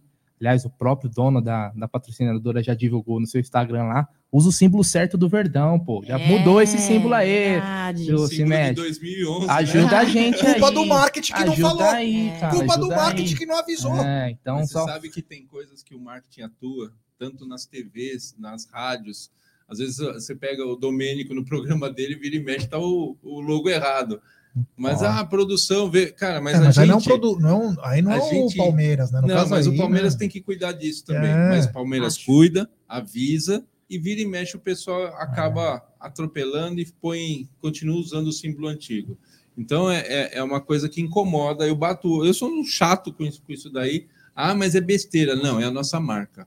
É a nossa história, a nossa marca. Eu acho que a gente tem que respeitar Muito. o símbolo do Palmeiras, o símbolo certo, para a gente poder é, cada dia mais expandir a nossa marca. Essa, o cara bateu o olho já sabe que é Palmeiras. É, Tá mudou, só, né? Eu... Só uma coisa rapidinho que a gente falou do. Já que só para finalizar o marketing, para quem não tá sabendo, né? Tava trabalhando e tal, é, já tá certo a parceria do Palmeiras com a CIMED, né? A indústria, é, a empresa de medicamentos, né? E vai ter amanhã, às 11 horas, uma apresentação Dez. para o público. 10 horas? 10 horas, uma apresentação para o público. Então aí vai ser divulgado a- a- as diretrizes da, da né? parceria, as condições so que- do que, que é, se vai envolver o masculino, se é só para o feminino, se é para os esportes olímpicos, para o que que seja, né? Se, é, então ainda não tá certo, mas amanhã, às 10 horas, né? Tem então vai ter essa. tem muita É, gente então, as- A CIMED, o. spoiler. A CIMED. Cara, eu, eu da minha parte, Tarso, eu, eu penso assim, ó. Quanto mais dinheiro entrando no Palmeiras, melhor. Para mim, o. Palmeiras tem que ter vários parceiros, né? Eu escutei uma coisa que Vários meus olhos parceiros. brilharam quando eu escutei. Se vai ser verdade, eu vou saber amanhã. Mas que tem dinheiro envolvido no futebol de salão. Opa. Isso para mim é. Eu sou apaixonado por futebol de salão, Palmeiras, um dos maiores times que já teve aqui no país de futebol de salão. Então, isso O também. Egidião, já que ele me perguntou se vai ter desconto em remédio. É, e detalhe, né? Quando nós estávamos na fila, nós fomos comemorar lá no Ibirapuera, quando o Palmeiras ganhou do Banespa, para ganhar ser campeão. O Palmeiras estava na fila ainda e nós lá comemorando, achando o máximo. Nossa, eu saí chorando do ginásio, campeão, é campeão, porque não ganhava porra nenhuma, né? Então, é um motivo de orgulho. Mas já estou passando a parte do marketing, é o seguinte. Ah, vamos falar da Puma agora. A Puma que é, faz umas propagandas, talvez as mais bonitas que eu já vi, né? Eles têm uma capacidade, aliás, o Felipe Ribeiro que faz, menino de ouro aí, sabe tudo das propagandas, mas mostra umas coisas, tipo o índio usando, aliás, o Tarso, para quem não sabe, é, quem já viu aquela imagem dos índios com a camisa, o Tarso foi um dos caras que foi até lá para levar. Isso aí, ele que foi um dos caras que foi atrás. Então, a gente fala aqui, é, tem coisa que ninguém sabe, né? Em Rondônia, eles rodaram mais de 400 quilômetros né, para ir até o evento que eu estava. E, e eles, é, o pessoal fala, ah, mas 400 quilômetros, só que não é só de terra, é, extra, é voadeira, é não sei o quê. Então, os caras demoraram muito para chegar lá. E aí tem fotos que eles estão olhando aquele livro, que tem as fotos do Palmeiras, né? Eles estão assim, admirados, né? Porque para eles é uma. Mas, Tarso, aí eu vou te falar, aí aparece a propaganda da Puma, aí aparece o, o índio saindo da canoa com a camisa da Puma, aparece o cara na metalúrgica com a camisa da Puma. O que eu te perguntar é o seguinte: entre vocês, existe um contentamento sobre o que vem acontecendo nas roupas do Palmeiras? Não estou nem dizendo qualidade, mas sim no preço. Não está um pouquinho fora do normal valores? Vocês co- comentam entre vocês, poxa, não dá para fazer uma coisa melhor, uma coisa mais em conta? Ah, não, isso é o mercado. Porque uma vez eu puxei a jaqueta Zino de São Paulo, Corinthians, Vasco, Palmeiras, e era uma discrepância em valores. Vocês conversam entre vocês sobre o que tem acontecido entre Palmeiras e Palmeiras, porque a torcida do Palmeiras parece que compra. Ah. Mas não é porque compra que tem que ser acharcada. Falam sobre isso, vocês Deixa eu, comentam sobre deixa eu complementar o que você está perguntando. No, quando a Leila foi, queria, tava, era candidata, né? Ela falou que ia ter, ia trabalhar para ter camisas mais em conta, né? Então, só para complementar isso que ele está perguntando, né? Se vocês conversam sobre isso, se tem algum projeto, se estão vendo isso realmente, se está tendo algum projeto com a Puma, tem essa conversa, há essa possibilidade, não há? É, isso, isso é uma demanda, uma demanda de, é, campanha mesmo. Existe essa, essa conversa assim em relação aos valores. Isso incomoda muito, incomoda muito a presidente, que ela fez, inclusive, algumas, é, teve algumas reuniões com, com a fornecedora para tentar resolver. A gente tentava comprar, né? A Cacau é testemunha, inclusive, e não acha, não chega por um lado, graças a Deus, que é assim, quer dizer que está vendendo bastante, e mas você tem que é, municiar o seu mercado. O Palmeiras está numa das melhores fases né, da história, e você vai comprar uma camisa, não tem do seu tamanho, ou então a, a que era na coleção antiga 3G, agora não serve mais. Não porque você engordou, mas porque a camisa encolheu porque o fornecedor resolveu diminuir centímetros. Tal. Então, isso daí não pode acontecer. Então, a nossa presidente está tá em cima disso, está buscando isso daí. A questão da camisa popular é uma necessidade. Nós temos camisas oficiais com valores acessíveis, de 60, 70 reais, e, e feitas pela própria Puma. Existem essas camisas, mas é que o público quer a camisa de jogo. Só que a camisa de jogo ela tem vários tipos de, de Tecnologia, situações. Você pode fazer uma camisa mais barata, com tecido mais acessível, Uhum. fazer alguma coisa, e fazer uma outra mais cara, deixar essa intermediária, Uhum. essa hoje, hoje como uma intermediária, e fazer aquela completa, full, né, que Uhum. o pessoal fala, aquela daí, quem quer comprar full, compra aquela lá. Uhum. Agora, dá para você fazer alguma coisa mais acessível. É uma, é uma das buscas que a, que a gestão está tentando junto ao fornecedor. Cacá, alguma pergunta? Bruno da Puma? Não, Da só ia, só ia fazer um comentário. Se a, a Puma vende realmente muito bem. Essa camisa do Avante aí parece que vendeu mais de 80% da, da sua demanda. Agora, Ah, mas colocaram 15 achou- mil? Ah, hã? Colocaram 15 Não, mil só, sim, né? vendeu bastante, mas é, a- as falsificadas vendem bem mais, né? Porque o custo, imagina, né? Um custo de 350, é mais cara que a de jogo, essa que foi lançada por último, né? Você tá mais preocupado com uma camisa popular do Palmeiras no mercado ou que a CIMED venda azulzinho? Ah, eu ainda não sou o público-alvo desse tipo de. desse tipo de. Será que o de- Avante vai dar direito? de produto, né? Quem for Avante, o azulzinho tem 75%. Ah, é bacana, acho que o torcedor que tiver, né? Merece, né? Pra ficar igual o Luxem- o Luxemburgo falava, né? Farmácia popular aqui na frente, você vai lá, você é Avante, então você tem. Bom, Minha pergunta Hum. com relação à Puma, Tarso, tivemos recentemente o lançamento, em parceria da Puma com o Palmeiras, uma camisa exclusiva para o sócio torcedor, né, como uma maneira da presidente estar ah, agradecida, né, de uma certa forma, eh, por dois anos de pandemia, todos ali fazendo seus pagamentos em dia. A minha pergunta é, ah, temos hoje aí quase 90 mil sócios torcedores, né, com uma produção que do ano passado foi de 5 mil peças eh, de- da camisa exclusiva em comemoração ao Mundial, foram 5 mil, muito pouco. Este ano aumentaram a quantidade, legal, 15 mil. Ainda assim, não é muito pouco, ainda assim, não há uma exclusividade muito afunilada? Isso, isso eu estava, inclusive, conversando com profissionais experientes de marketing, né?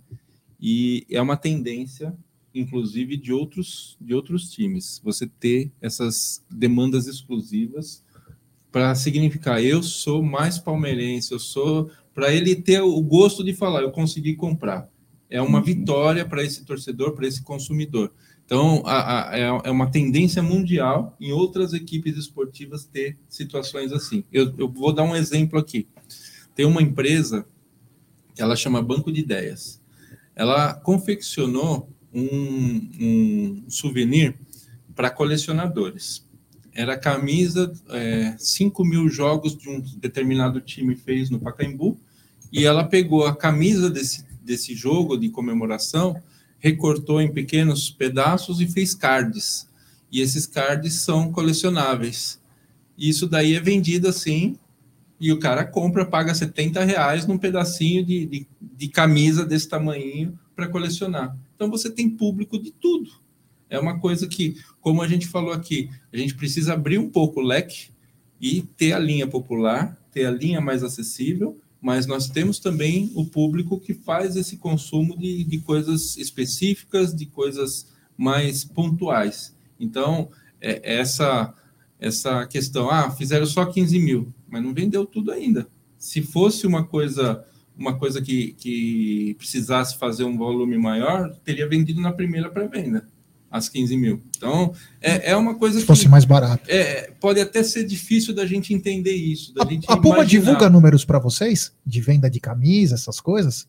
Tem divulgado isso? Não, não tenho acesso a esse, a esse contingente. Tô te perguntando porque saiu Porque o número- Palmeiras tem participação nas Então, vendas. Eu tô Então, te falando isso porque saiu uma matéria semana passada e o Palmeiras não tá entre os oito da América.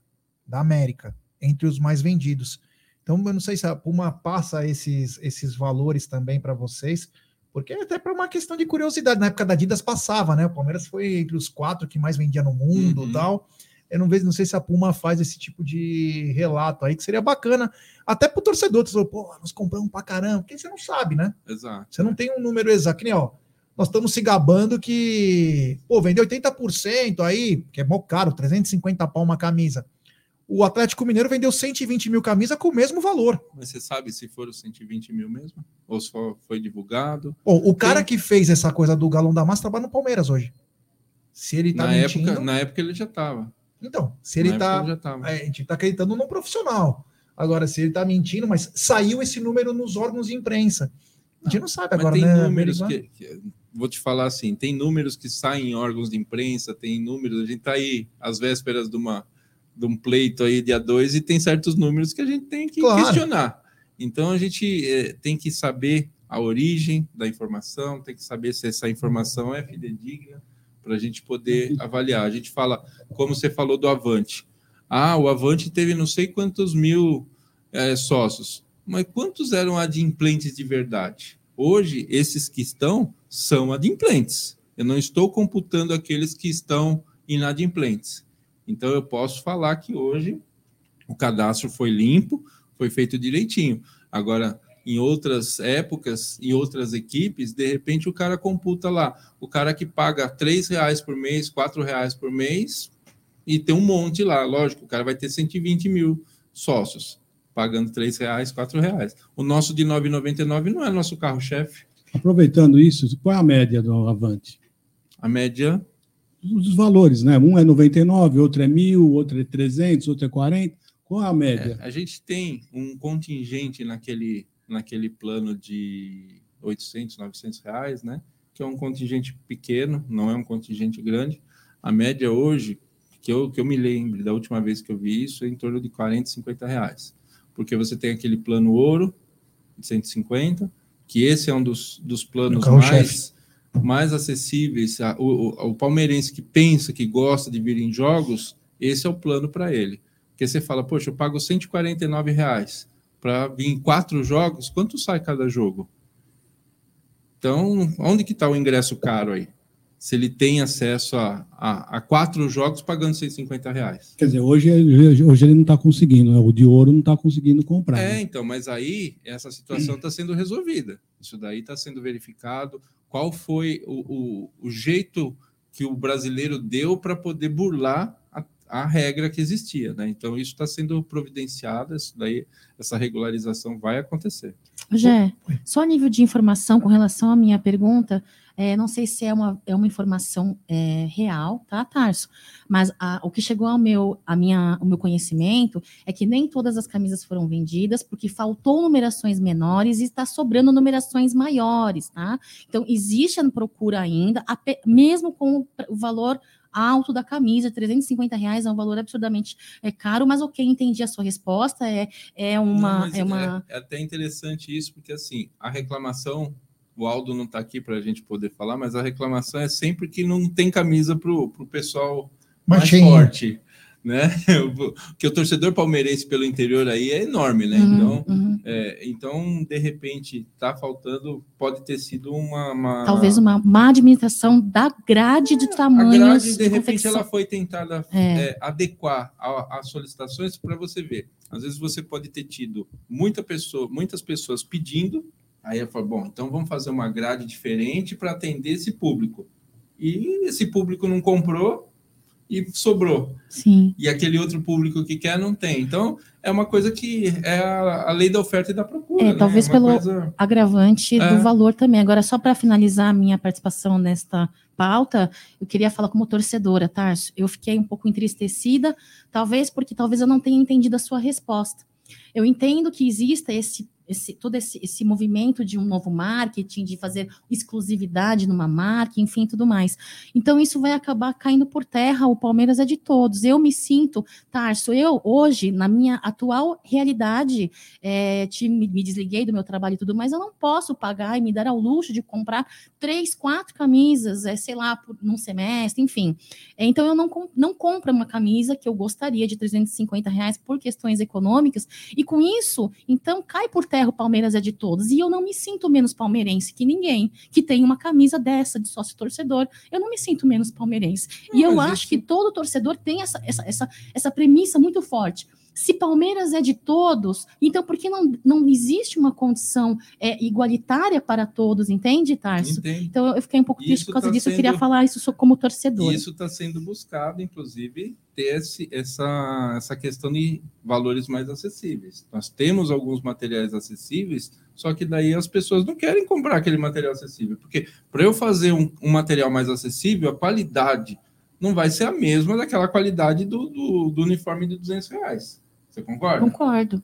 Então, é, ah, mas no camelô ele consegue. Compra a camisa do camelô, você vai ver. Ah, mas a da China, aí já é uma outra questão, já é uma outra questão que a gente não, não, não tem acesso a essa, é, é, essa formatação do, do, do intercâmbio dessa, desse material, né? Mas para eu atender todo o público, eu tenho que trazer o, o custo real, tá? Agora, existem ações de marketing que estão sendo caminhadas em de- determinados níveis. Isso daqui deu certo, está sendo feito. Tem outro outro outro quesito para dar certo também, tá? O, mudando um pouco de assunto, Tarsão, é, deixa eu te perguntar. Hoje nós temos o Avante, que depois de muitos anos voltou a crescer. Eu, na minha opinião, ainda continuo com mesmas conversas que nós tivemos no passado. Entendo que é mais pela fase do clube, do time, do que propriamente pelo Avante. Aonde nó- ainda nós estamos pecando pelo Palmeiras ser um clube nacional no Avante para vender para outros estados? Porque aqui os caras têm aquela chance de ir no jogo, então ele vai, vai pagando e a, vai, acho que 50%, 60%, sei lá, é, é daqui da capital. Porém, o Palmeiras é um time nacional. O que, que a gente poderia fazer para esse torcedor de fora, para contemplar ele, que é tão apaixonado quanto nós que estamos aqui na capital, para esse avante deslanchar de vez? Quais seriam as ações que você vê como vice-presidente, mesmo estando de fora desse, desse assunto, é, o que fazer para atender que foi uma briga sua, inclusive, quando era do departamento do interior? É, como a gente chegar nele, sem ser falar do consul- dos consulados, mas como atingir o cara que está em Rondônia e, enfim, que, que, é, que quer ser avante? Ele fala, puta, mas eu só ajudo o Palmeiras. Porque às vezes soa assim, pô, só ajudo, não. É que tem os dois lados, né? Uhum. É, hoje, os clubes entendem você como um cliente, além de um apaixonado. É que você é apaixonado. Mas o que, que a gente poderia fazer para o cara falar, puta, eu vou pagar porque vale a pena? Não só porque é campeão, mas porque é uma coisa que eu vou ter de volta. Exemplo, aqui em São Paulo nós temos, vai, Drogaria São Paulo, tem 25% de desconto sobre o genérico. O que, que a gente pode fazer mais? Além das ações que você começou, em que os consos vão lá para fechar Tem isso aí? desconto, tem. É, é- eu acho muito mal divulgado, É. né? Ninguém sabe. Lógico, lógico. Ninguém divulga. sabe. É o O que marketing. fazer para atender as pessoas de fora de São Paulo, principalmente? É, eu, eu entendo que o, o Avante ele tem que ser para fora, principalmente, um clube de benefícios. Por quê? Para nós, R$ 9,90 é, é um valor. É o litrão da cerveja. É, e lá para fora eles pensam também no litrão, só que eles preferem tomar o litrão. A hora que você fala de dar R$ 9,90, mas o que, que eu vou ganhar com isso? O cara não pensa assim que ele está colaborando com o time dele, que isso vai ajudar a contratar jogadores, que vai ajudar a equilibrar as receitas, porque o Palmeiras hoje ele não depende, não depende da transmissão, como alguns times dependem. Ele não, não tem é, é, os seus ovos todos numa mesma cesta. Nós temos um patrocínio que representa de 20 a 22% da, da nossa receita. Temos o Avante, temos a arrecadação, a arrecadação de bilheteria, que a gente ficou dois anos sem, sem poder ter essa arrecadação importantíssima, né? E temos também a arrecadação com, com os artigos esportivos. E aí você fala assim, como que eu vou, como que eu vou equilibrar isso? O Avante, ele precisa ter um papel de clube de benefícios para quem mora fora. Você tendo, como o Gé falou, eu vou abastecer meu carro, eu tenho desconto. Eu vou no supermercado, eu tenho desconto. Eu vou é, é, no restaurante, eu tenho desconto. Somando todos esses descontos, dá muito mais do que os 9,99. Isso E aí mesmo. o cara vai fazer a conta. Pô, eu tive 50 reais de desconto ao longo do mês e paguei 9,90. Tá valendo. É isso aí. Tá valendo. Porque só dar os 9,99, 9,90 ele não vai dar. Ele vai pensar no litrão. É. Ele toma 5 litrão lá. Mas eu acho que aí, Tarso, a minha opinião como torcedor é, é a forma como isso é divulgado, Não, é, a precisa- publicidade, o marketing, como que o Avante conversa com o seu consumidor, com o seu consumidor, já que já falou, né? Hoje eles veem um torcedor como um cliente. Então, como que isso chega? Eu acho que isso hoje não, não, não é muito bem divulgado. Acho que tá aí algo que o Ah. Palmeiras de- precisa atrapalhar para melhorar, né? E trazer essa gama de onde os benefícios, É, né? hoje- Apresentar hoje, assim, isso melhor. Você, você tem o site do, do Avante, tem todos os benefícios listados lá. Se você colocar ali para fazer um sorteio, fazer alguma coisa, o pessoal vai decorar esses lugares. Né? Agora, a gente tem um excesso de informações, às vezes, ao longo do dia, que as pessoas acabam. Ah, eu não sei o que, que tem. Como você falou, a Drogaria São Paulo não sabia que tinha esse benefício. E tem outros parceiros que muita gente desconhece. Mas Qual, qual foi o motivo da revista ter saído, a, impre- a impressa? Ah, é o custo. Hoje, todo tá é evolução. Hoje, o custo da, de impressão, custo de distribuição e a falha de distribuição. Não Você chegava. vê, não chegava. E às vezes chegava legal. a cinco, né, para uma determinada. Eu recebia como conselheiro, recebia como diretor e recebia como sócio. Eu recebia três revistas. Fora que você recebia de um às vezes do capa- na capa um jogador que já tinha até saído do Palmeiras. E mas aí, chegava atrasado. e aí Eu recebia do E Mano em tinha 2020. gente- É, então. tinha gente que não recebia. Eu, por exemplo, na minha casa era eu, tinha eu tinha o meu plano, meu filho tinha um plano, agora eles estão tudo casados, mas na época, né? Tinha um plano e o outro tinha outro plano, na mesma casa não chegava nenhuma. Pois é. De três não chegava nenhuma. Não, e era, e era, Tratamento uma, igual. era uma coisa assim. Hoje você vê que as revistas estão. Jornal. Quem lê jornal hoje ainda? Tem muito pouca gente. Então, é uma tendência. Então, passou-se a fazer a revista digital. Ah, mas tinha que ter um, um pedaço para você comprar, mandar pelo correio tal. É uma questão de pensar, de ver a demanda, se há uma demanda necessária para isso. Começa com uma tiragem limitada para depois ir ampliando e fazendo acontecer. Porque daí a, a revista o cara quer ter o físico na mão dele, quer ter ali para poder folhear. Eu não consigo ler livro digital. Detesto. O livro para mim tem que ser Sim. papel ainda. Muita gente é assim. Não tem. Agora, a molecada hoje nem sabe o que é. É só no Kinder lá, as coisas, tá? Não tem. Então, é uma questão de, de adaptação das, da, das épocas, né? Então, foi por isso. Já é questão de financeira, questão financeira, questão de logística. E, e era muita reclamação, era muita dor de É, cabeça. o que é mal feito é melhor nem ter mesmo. É. Fazendo as coxas, mano. Alguma pergunta a mais do Avante, pra gente mudar a pauta? Não, segue. Outra guerra que vem acontecendo, você já falou um pouquinho aí, é sobre ingressos, né? Hoje está uma dificuldade muito grande para se comprar ingresso. É, eu sei que agora vocês estão atuando aí, principalmente junto com a, autoridade de segurança pública, né?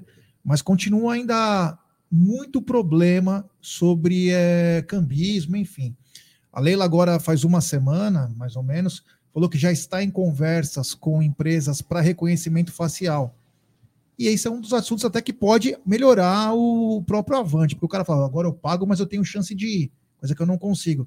Queria que falasse um pouquinho dos ingressos. Você acha que está sendo muito bem feita a precificação? Porque hoje é fácil falar, ah, tá enchendo. Claro, tá enchendo, o time tá em primeiro, né? É meio que Tostines é fresquinho porque vende mais ou vende mais porque é fresquinho? Mas o que está sendo feito em termos de ingressos no Palmeiras, tanto em termos de precificação e quanto a valorização do próprio Avante, né? primeira coisa que a gente fez no, no início da gestão foi baixar o preço dos ingressos. Ah, mas é no Campeonato Paulista. Eu, e não enchia o jogo. Tinha ingresso a 50 reais, que daí pela meia entrada sai 25, e não enchia. E não enchia o estádio. Ah, porque era do Paulista. Você tem uma grade de quatro a cinco faixas de, de preço de ingresso. Isso é, é uma tabela que você tem que a- aplicar. Um jogo de uma final é um valor, um jogo de segunda-feira, às sete horas da noite, é outro valor. Um jogo de domingo, né, às quatro da tarde, é outro valor. Então, você tem, esses, tem que ter esses critérios, porque é oferta e procura. A lei da oferta e da procura. Isso é normal. E a nossa casa, hoje, nós temos 40 mil lugares. Vamos arredondar. É, 10 mil pertencem à W Torre. Então, nós temos 30 mil lugares. Aí você pega um jogo que tem com a Comembol, aí você tem lá determinar, você tem que liberar mais 4, 5 mil ingressos para visitante, convidados e tudo mais. Cai para 25 mil. Para 90 mil associados avante. A conta complica. Ô, Entendeu? Tarso, deixa eu perguntar uma coisa. Então, você, como, se Deus quiser, um futuro deputado, você pode atuar frente aos poderes públicos para conseguir a liberação daquele setor lá? A- o que está faltando é a parte é, política também, Não. além de uma boa vontade do Não, Palmeiras. o o que está setor, acontecendo? o setor que, que está hoje, nós temos duas faixas. Nós temos aquele setor azul, que é do Atrás onde do o Gol pessoal Norte, pode né? ficar em pé ali, atrás do Gol Norte. E a ideia era a gente prolongar o Gol Norte até atrás do gol. Tipo a, a geral do Maracanã antigamente. Essa, essa segunda etapa depende de investimento que não ficou para agora. Qual? De prolongar Trazer. esse eu Não sei gol. se você viu que lá no River Plate, que eles colocaram a arquibancada quase tipo uma geral sim. mesmo. Eu né? não posso colocar móvel porque a legislação aqui em São Paulo não permite. Então teria que ser uma coisa definitiva. Até que ponto isso vai atrapalhar os shows? Então eu tenho que fazer um estudo para poder aprimorar e fazer esse prolongamento de uma forma que não impacte na montagem dos palcos e que traga benefício e conforto para o nosso torcedor. Tem que ver a logística, tem que ver toda a parte de abastecimento, porque você precisa ter banheiro, você precisa ter é, consumo né, para essas pessoas, tem que ter a distribuição de alimentos. Então, é toda uma. E isso aumenta o nosso público. E sobre os que Mas estão espera de um pé? pouquinho, só um segundinho. Ah, esse- sobre esse aumento, você falou que tem que ter de banheiros. tá? Mas quando tem show, tem mais público, né? Porque o pessoal que fica no gramado. Ah, Mas no- aí você tem uma, como é que se fala? Um fluxo mais livre dentro do estádio. Ali ele vai ficar concentrado, porque a ideia é fazer um ingresso mais acessível. E aí ele não vai poder pagar ali para ir para um outro setor. Então você tem que concentrar esses benefícios para essas pessoas que estão presas, vamos dizer assim, estão ali é, segregadas naquele pedaço, tá? Então isso de- não depende da parte é, a parte legal. Isso está em entendimento entre as duas partes, o, a W Torre e o Palmeiras. E isso tem também, espirra também na, na, na parte da, da arbitragem, que a gente precisa resolver isso, para poder fazer esse, esse investimento, inclusive. É, isso é uma coisa que chama atenção, porque o palmeirense acha que tem que aumentar mais o estádio. Eu concordo que o que já tem, né? Como aquela parte lá, que tem Não. que ser liberado o mais rápido E possível. vamos fazer, vamos fazer outra conta. É, é fácil a gente falar, ah, o ingresso está isso, está aquilo. Essas 10 mil cadeiras que a W Torre comercializa, ela paga para o Palmeiras metade do valor do ingresso mais barato. Então, o fato de eu ter abaixado o valor dos ingressos no começo do ano vai me trazer um prejuízo ao longo do ano, porque ela vai fazer a média do ano do valor mais barato. Então, esses ingressos de 50 reais, 25 reais é a média. É. E isso daí vai impactar na média anual. Ah, mas tem jogo aí que é 190. Tudo bem, mas quantos jogos são 190? Um? Quantos jogos a gente abaixou? 6, 7, 8? Que era 60 reais, 70 reais, 50 reais, teve jogo de 90. E isso, e isso impactou, vai impactar. Então, ao longo do ano, eu vou ter um prejuízo de 1 milhão, 2 milhões. Prejuízo, não digo assim, vou deixar de receber. Vou é, deixar de receber esse valor. Ah, mas o estádio ficou vazio. Ficou vazio. A gente baixou o ingresso, o estádio ficou vazio. Então, isso, isso também a gente tem que tentar melhorar, acertar. A tentativa é erro, isso é normal. Nós tivemos prefeito que o cara suspendeu o, o, o, o rodízio num determinado época do ano, a cidade travou. Aí ele chegou na, na segunda semana e falou: a partir da semana que vem volta o rodízio. Porque viu que não dava. Ó, tem um Então, superchat dessa, disso que você está falando, é o seguinte: o Carlos Messias mandou um superchat dizendo, Tarso, por que o governador Rodrigo Garcia, através da PM Bombeiros, não quer liberar a torcida no espaço vazio do Gol Norte? Aí tem coisas que não são só em termos legais, como eu falei. Tem coisas que precisam ser resolvidas internamente para a gente poder. É, o clube, o, o estádio, ele não foi construído para ter a, a ausência das cadeiras. Isso é uma coisa que muito questionam também. Por que, que o nosso Gol Norte tem as cadeiras? E eu fui pessoalmente ver isso. O Allianz, quando ele foi construído, a, é todo de, de concreto, né? Concreto armado. E aí você tem os parafusos que sustentam essas cadeiras, eles são vivos. Eles não são, então eles ficam para fora. Então eu não tenho como tirar essas cadeiras e o parafuso está fixo aqui. Eu não posso cortar, porque senão eu não encaixo mais a cadeira de volta. Aí ele fixo para fora assim, a polícia não vai liberar tirar. A polícia não, a- os bombeiros, né? Porque vai causar acidente, vai machucar as pessoas, e isso a gente não pode é, pensar. Outros estádios que o pessoal fica em pé já foram planejados dessa forma. O Allianz ele teve um planejamento muito mais voltado para shows do que para jogos. Ele foi adaptado, mas ainda tem algumas situações que ficaram pensando em, em shows. E isso, para a gente hoje, é inviável tirar. A ideia nossa era tentar trazer esse step blast, fazer alguma coisa para poder é deixar o Gol Norte sem cadeiras. Mas hoje não, não há essa possibilidade. O que há, a possibilidade é de estender para aquele setor azul e depois fazer um- uma extensão maior ainda, aumentando o número de lugares. Ó, deixa eu só ler alguns superchats que já estão defasados. É, o superchat do Ricardão de Palestra Cis poderiam levar esse caminhão com as taças, os personagens, nas cidades onde estão fazendo eventos para reunir nosso povo. Concordo plenamente. Tem que. Isso é marketing, tem que rolar isso aí o mais rápido possível. O Orlando Clemente também manda superchat de Gé em agosto uma camisa de 30 e 400 reais e agora em setembro uma 350. Dessa vez ficou salgado. Avante, é, Avante compra camisas, mas fica sem ingresso. É, e ele também manda mais uma. Na pré-temporada, Palmeiras e Puma não poderiam fazer amistosos pelo Norte e Nordeste, trazendo os times patrocinados pela Puma para jogar contra o Palmeiras. Aí eu só vou te falar uma coisa, aí depende do calendário, né? Porque o calendário europeu. com o É, mas eu calendário- acho que ele tá dizendo no sentido, por exemplo, às vezes, sim. às vezes vai para Florida Cup. Ah, tudo bem, expansão da marca para fora, mas eu acho que seria muito mais legal jogar no Nordeste. O Palmeiras tem uma torcida, Então, às aí, vezes em lugares que não que o Palmeiras eu, não joga, Eu, como né? torcedor, eu penso dessa forma, mas aí, como gestor, você tem que pensar.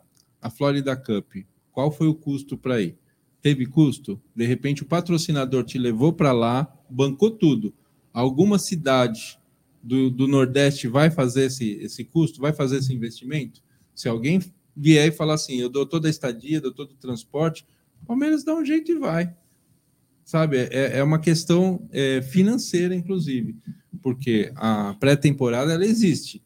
Ela vai ser feita ou em São Paulo ou numa outra, numa outra praça, mas aí você estuda. Olha, se ninguém chama, pá, então tá faltando visão empresarial dos empresários de lá, né? Porque se eles colocarem o Palmeiras para jogar uma pré-temporada, sei lá, em Alagoas, lota. Não, Colocar para jogar em Sergipe, Sergipe joga. se Rondônia mais, lota e, e ganha dinheiro, viu? E ganha dinheiro, então porque na, na, na Flórida lota de palmeirense, acho que não, né? Aqui no Nordeste lota, pelo menos eu acho.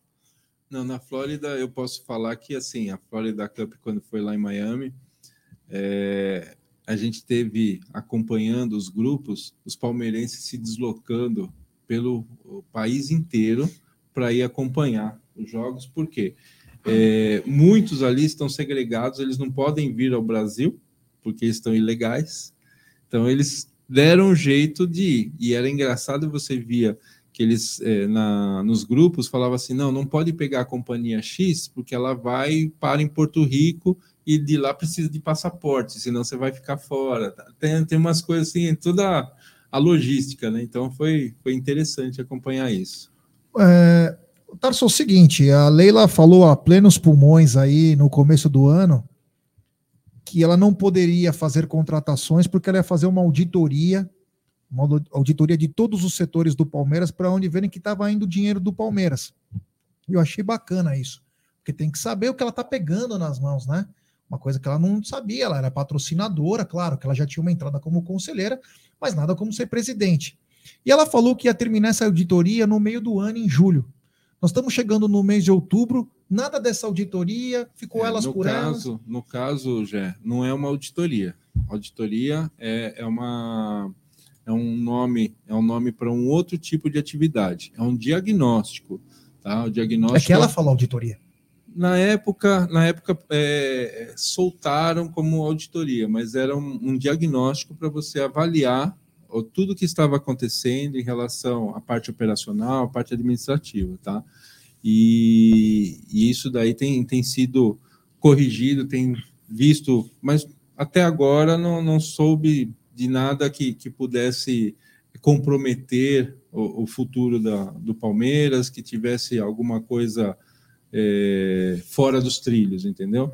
Então, o diagnóstico é necessário para uma nova gestão saber o que está acontecendo exatamente. Ela, como empresária, ela pagou do bolso dela, não foi uma coisa que, que veio é, do cofre do Palmeiras.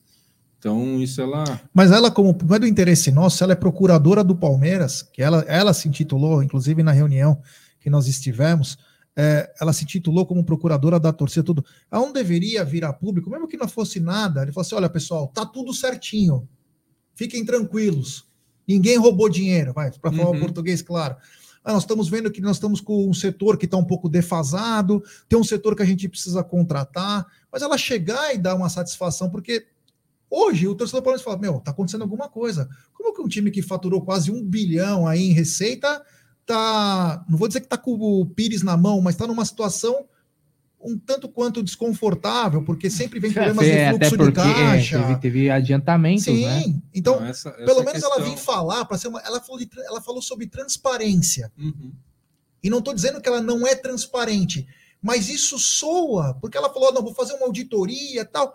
E aí a torcida fica. Tá, essa, essa questão financeira, já, a gente tem que lembrar que a gente teve dois anos de, de pandemia, Palmeiras não demitiu ninguém, teve conquistas, essas conquistas entraram com seu, suas premiações no nosso caixa, e isso ajudou muito. Esse ano aqui, nós tínhamos algumas projeções para avançar em algumas competições com a, a premiação. Nós temos uma uma fo- folha salarial mais alta do que a arrecadação. Isso é resultado de que a gente veio veio colhendo, tanto que a gente teve alguns jogadores que saíram de graça, sem a gente renovar o contrato para tentar vender.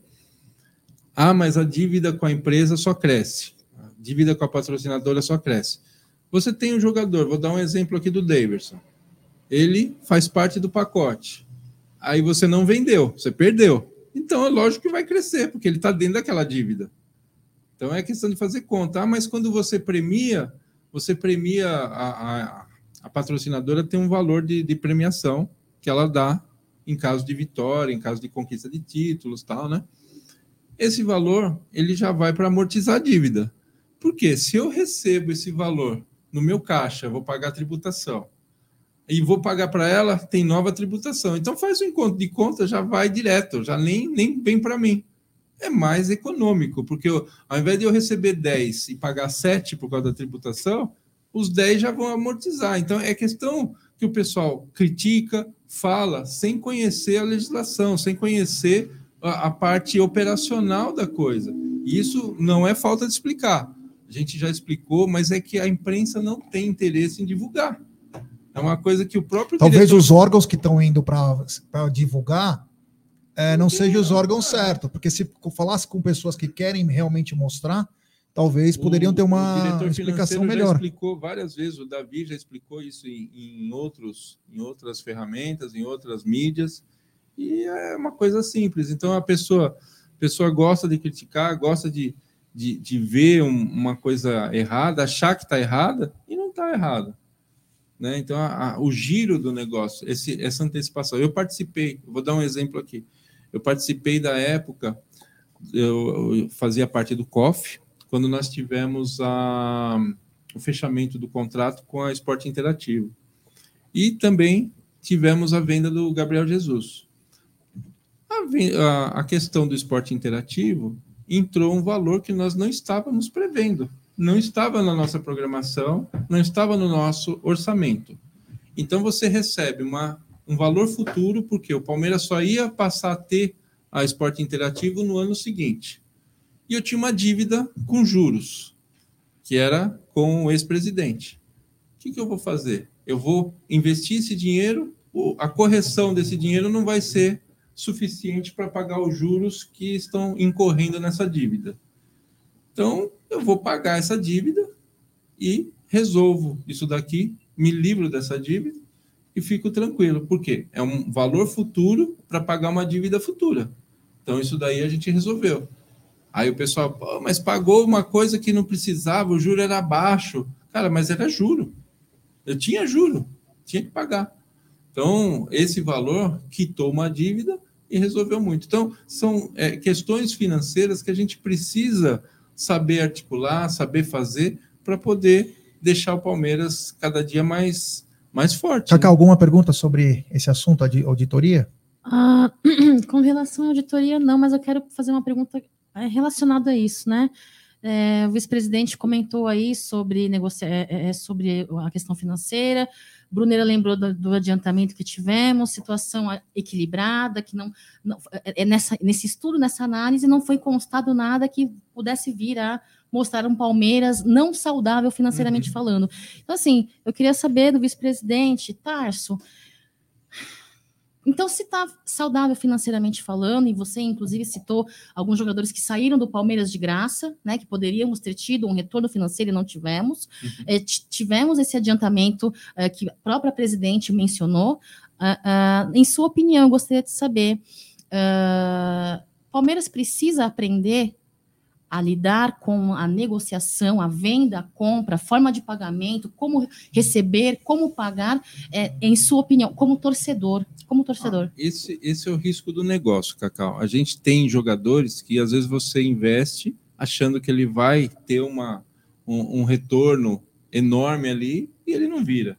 E aquele, de repente, o Rony foi questionado na época quanto a gente pagou 25 milhões na época tal. O que ele conquistou para a gente já pagou e repagou, já. Então, quer dizer, é, é um caso à parte. E hoje está todo mundo criticando que de repente ele pode sair, que tava, né, que surgiram algumas oportunidades aí, e hoje é um jogador necessário. Então, é, o mundo do futebol existe muita situação assim. Você vê outros times aí que tiveram jogadores que foram contratados que o palmeirense queria trazer para cá. Ah, o fulano está dando sopa no mercado, traz para cá, traz para Foi para o outro time, não jogou nada, e ainda teve o contrato rescindido. E era um, um jogador que o pessoal queria para cá. Então a gente tem é, é, esses acertos e erros são normais no futebol. É uma coisa assim que não é que precisa aprender. Isso é normal, isso acontece. O Palmeiras tem uma equipe é, profissional para gerenciar toda essa parte, essa parte financeira, essa parte estrutural, mas podem acontecer erros. Hoje, vamos dar um exemplo aqui, o Valdívia um craque, um cara assim é, fenomenal, mas tinha problemas físicos, tinha problema. Hoje talvez ele jogando no Palmeiras ele tivesse voando na, na, na, na com a idade que ele tinha, jogando hoje na estrutura que o Palmeiras tem Concordo. de recuperação, a estrutura psicológica, a estrutura toda aquele aquela retaguarda. Talvez ele estivesse hoje como um dos melhores jogadores do mundo, porque ele é diferenciado mas na época ele pegou um, um período nebuloso aí em relação a, a, a, certas questões físicas que não dava certo. Se era um problema pe pessoal particular dele ou não, aí a gente já não entra nesse mérito, né? Eu concordo que existam erros e acertos, e com erros a gente aprenda a acertar, né? Agora, a questão, Tarso, é que, para mim, em minha humilde opinião, na minha, eu sou leiga, né? É, eu aprendo muito com os meninos, com você, inclusive, quando a gente conversa. Tá mal de professores, então. É, aí, é assim, é, assim é, é, um erro recorrente, por exemplo, temos um caso aí que você mencionou o Rony como um importante é, jogador do nosso elenco, temos o Scarpa, né, uma recente a situação que também é muito importante, vai ser é, um breve desfalque aí no nosso meio de campo. Aí a legislação que, que protege o jogador, eu não tenho muito o que fazer. Se ele quer ir embora, é um, um, direito que ele tem. Mas no caso do Scarpa, ele poderia ter sido é, negociado há um pouco, mas tudo bem, tudo bem, tá? Não, ele mas... poderia ser negociado um pouco antes, de certa forma, mas entendo o que você está querendo dizer. Agora, o, o si às vezes não faz parte da história, Cacau. Às vezes você não sabe nem se ele tem essa, essa esse sonho, se ele quer ir para lá mesmo. Diz ele que sim. Não, então, mas ele chegou a conversar, chegou a explanar esse sonho para gente. Então é uma coisa, é, é aquela relação de funcionário e, e patrão. Tá. Você está trabalhando numa empresa. Ah, eu, eu pretendo ter filho tal tal época. Seu patrão não sabe. É, é, é, uma coisa assim, como que o Palmeiras não, não faz isso daí? Isso é questão, toda empresa tem essa, essa, essa situação. O cara até imagina, bom, ela já casou há tanto tempo, daqui a pouco ela vai querer ter, ter um, um filho tal. Isso é pela vivência. Mas na questão da relação ali do, do jogador, você não tem essa, essa situação de saber exatamente o sonho do, do jogador. Ah, eu quero ir jogar na Inglaterra, quero que meu filho nasça na Inglaterra. Não sei. É, o si é meio, meio relativo. É, tá todo mundo com dor no coração do Scarpa sair, todo mundo preocupado com o, o, o Veiga machucado tal, mas até algum tempo atrás, os três, o Veiga, o, Rafa, o, o Veiga, o Scarpa e quem mais que era? É Rafael. O Zé Rafael tinham participando numa lista de dispensa. Eles queriam que fosse mandado embora. A torcida queria que fosse mandado embora. E hoje são três ferramentas importantíssimas no nosso esquema. Foram contratados errados? Ou era o, o gestor, o administrador, o técnico que não estava conseguindo fazer com que eles produzissem adequadamente? Segunda opção. Então, é, é- é uma questão. A gente está hoje num, num direcionamento de evolução. Então, infelizmente, a gente está perdendo uma peça que é o Scarpa e tentou-se trazer um- uma reposição. Se está à altura ou não, é um menino, é um jogador que pode amadurecer, como aconteceu com, com, com o Veiga. O Veiga foi emprestado, depois voltou muito melhor. Agora tem jogadores que foram para outras equipes aí, não, não era para ter, não era para ter dispensado, tal. Ele faz gol contra a gente, mas só. Depois não, não, não, não desenvolve do jeito que a gente gostaria se ele tivesse no nosso time. Agora, o que eu queria entender da nossa presidente, é uma dúvida que eu tenho, Gé, Egidião, Bruneira, Tarso, é, se está tudo normal, tudo dentro dos conformes, como você mencionou mesmo, né, para nos tranquilizar, nossos torcedores, por que, que teve que ter esse adiantamento, até inclusive para fazer o pagamento de um Mas- jogador? Mas é o que eu comecei. A gente tem um fluxo de caixa que é assim, a nossa folha ela tem uma um, um incremento maior do que a nossa arrecadação. Então, para não entrar em dívidas, eu, eu prefiro adiantar do que entrar num, num empréstimo. Tá. Entendeu? Hum. Porque é é uma questão que eu, adiantando, eu não preciso pegar dinheiro no banco e pagar empréstimo. Ou seja, então, é, o Palmeiras não consertar- está numa situação confortável, mesmo com as Mas não é uma coisa premiações. preocupante, porque assim, essas premiações que entraram na, na- nos campeonatos anteriores saudaram algumas dívidas. Nós tínhamos dívidas trabalhistas Tá. de gestões assim, Anteriores, que muito faz parte, anteriores, é, porque você tem um prazo para entrar com essa dívida e às vezes a, a dívida rola um tempão. O Wesley, o presidente Maurício, conseguiu negociar um parcelamento aí enorme. Hum. Na época que era para pagar, era um valor de 24. Na época do Maurício já tinha subido para 48. 48 milhões. Então é uma coisa que está hoje sendo paga, está dentro da nossa, do nosso cronograma. Então a gente tem algumas demandas é, herdadas de gestões anteriores, Uhum. entendeu? Então isso está sendo pago e tem que ha- haver essa correção.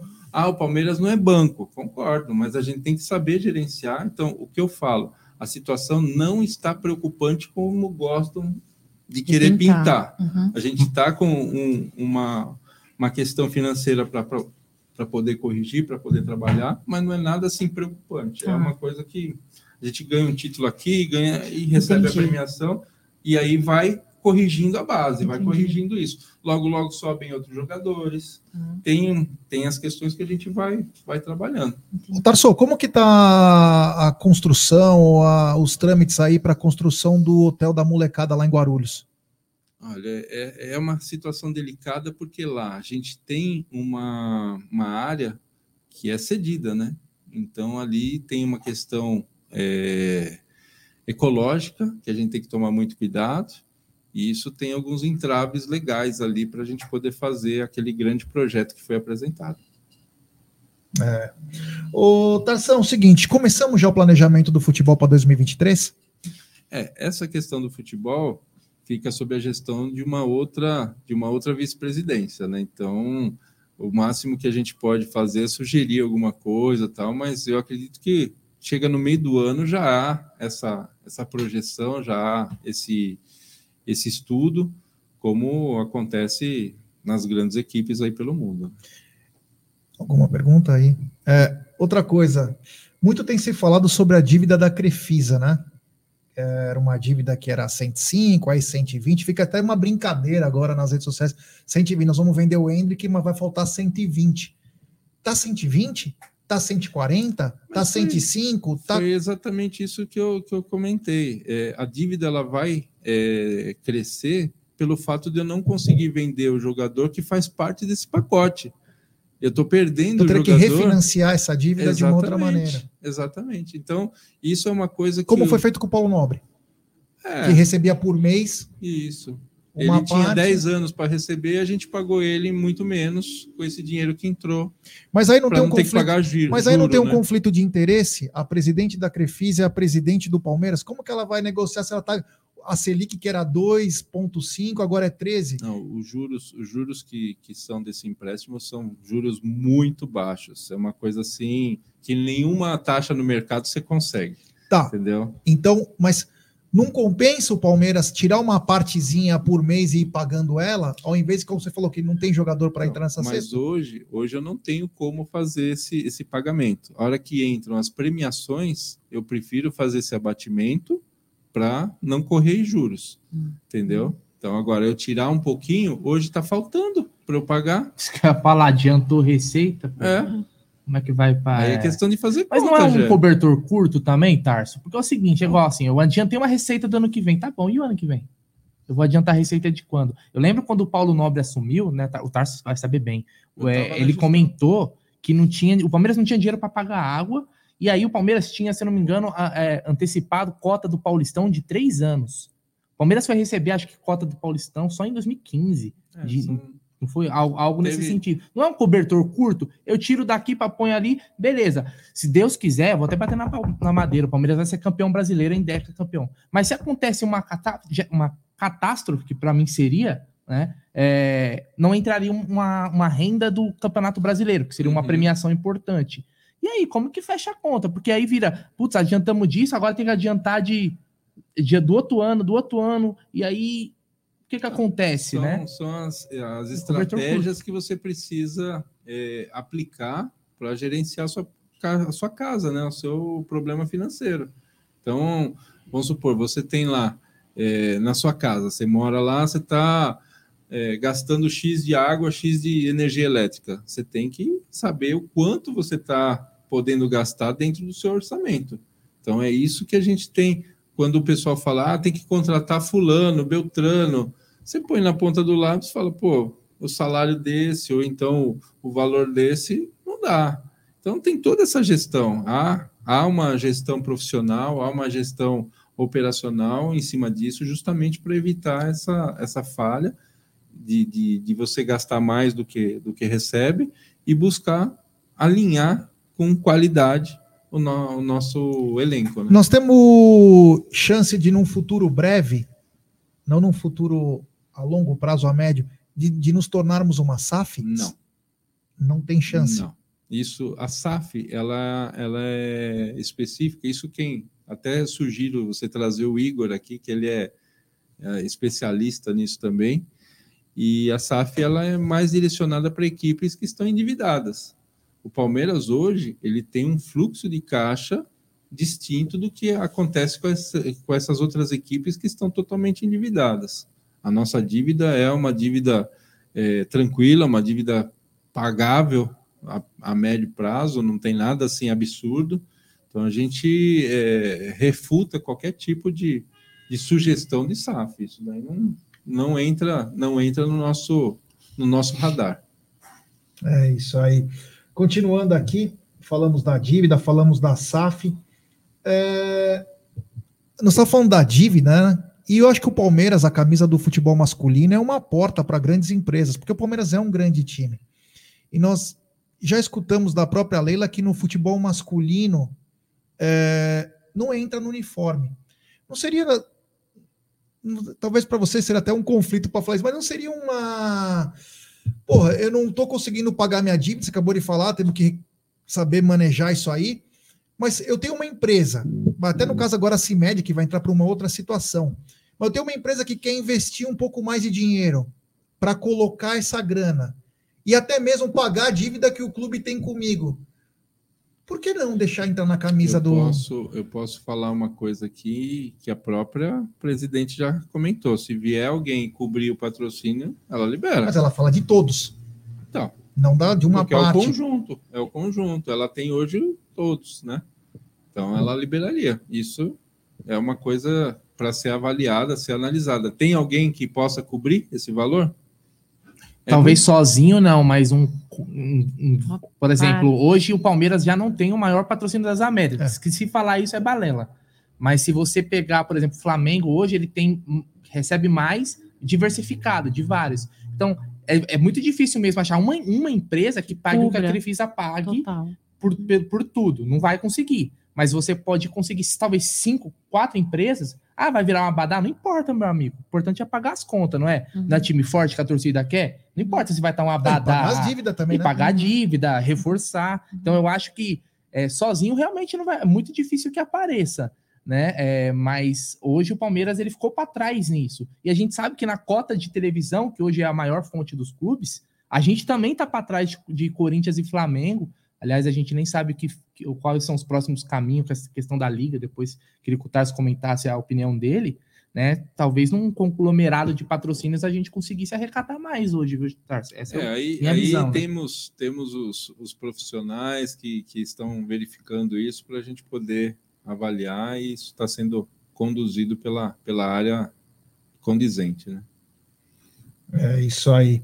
Ah, continua. Tarso, você, fugindo um pouquinho do assunto, é, já entrando num assunto mais político, e a entrada para conseguir liberação de bebida no estádio, bandeira, como que tá esses assuntos aí? Bom, eu, eu entendo, eu entendo que a cerveja voltando a ser comercializada dentro do estádio, você proporciona maior segurança para o público. Ah, mas como assim? Não está tão bom sem bebida, né? O público chega, nós, eu falo aqui pelo nosso estádio e outros estádios, porque o pessoal fala que não tem cerco. é, foi domingo, domingo voltando de registro, eu deixei, deixei uma pessoa lá no, no, no estádio lá do, do Jardim Leonor e tem cerco lá também, viu? Fala que não tem cerco, mas lá tem também. E, e aí o, o, o público, o que, que ele faz? Ele fica em volta, bebendo não só cerveja, bebe bebidas muito mais fortes e tudo mais, e fica esperando até dar 10 minutos, 15 minutos antes do jogo e entra todo mundo junto. E aí você causa aquele tumulto, as catracas são insuficientes, o pessoal fica impaciente e você abre oportunidades para os punguistas, né, para roubar seu celular, dar aquele golpe na sua carteira e deixar você com prejuízo ainda maior. Você voltando com a cerveja para dentro do, do estádio, é, a pessoa vai falar assim: Poxa, eu vou entrar cedo, lá também tem cerveja, eu vou tomar lá.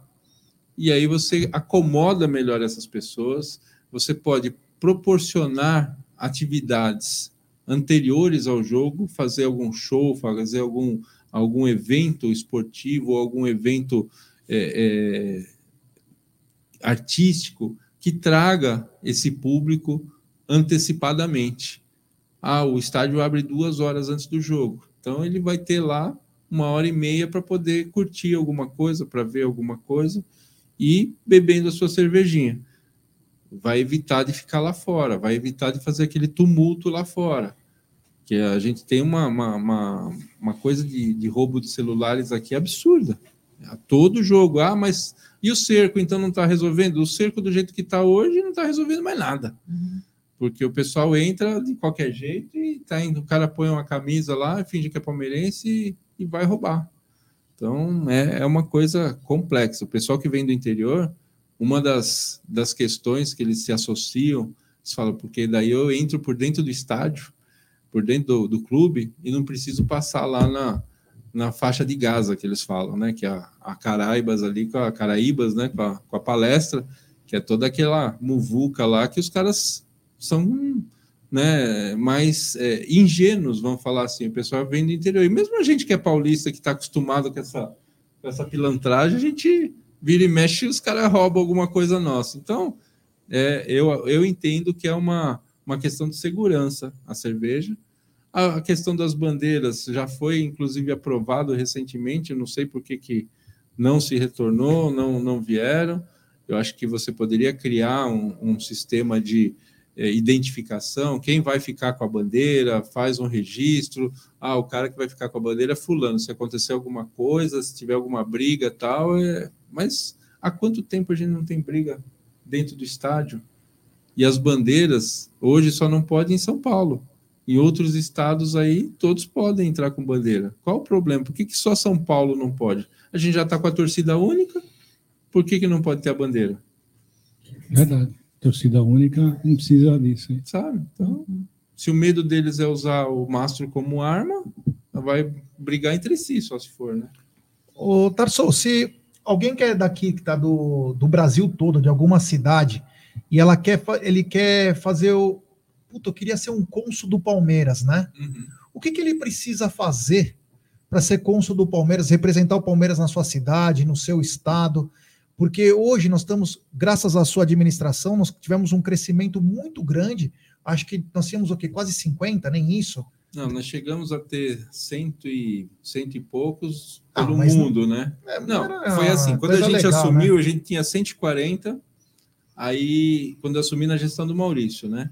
Aí eu e o Paulo Justo nós fizemos um, um downsize.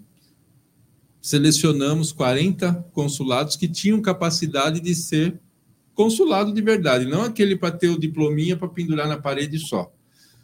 Aí a gente fez um padrão. Esse padrão é o que vai ser seguido por todos os consulados. Aí nós criamos a ferramenta de fazer um dossiê para poder mostrar para a gente o que é ser um consulado e ainda a, a associação online, que antigamente mandava o dinheiro, o cheque por correio.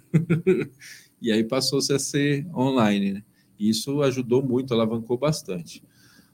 Aí a gente começou a crescer, chegamos a cento e poucos, e hoje já temos mais de 220 pelo, pelo mundo Que bacana. mais de 100 só no interior de São Paulo. Então, esses consulados hoje, e tem uma fila ainda de 20, 30 aí em avaliação. Então, esses consulados, o que, que você precisa? Você ter, precisa ter uma pessoa engajada. Se a pessoa chega e pergunta assim, o que, que eu ganho em ser cônsul?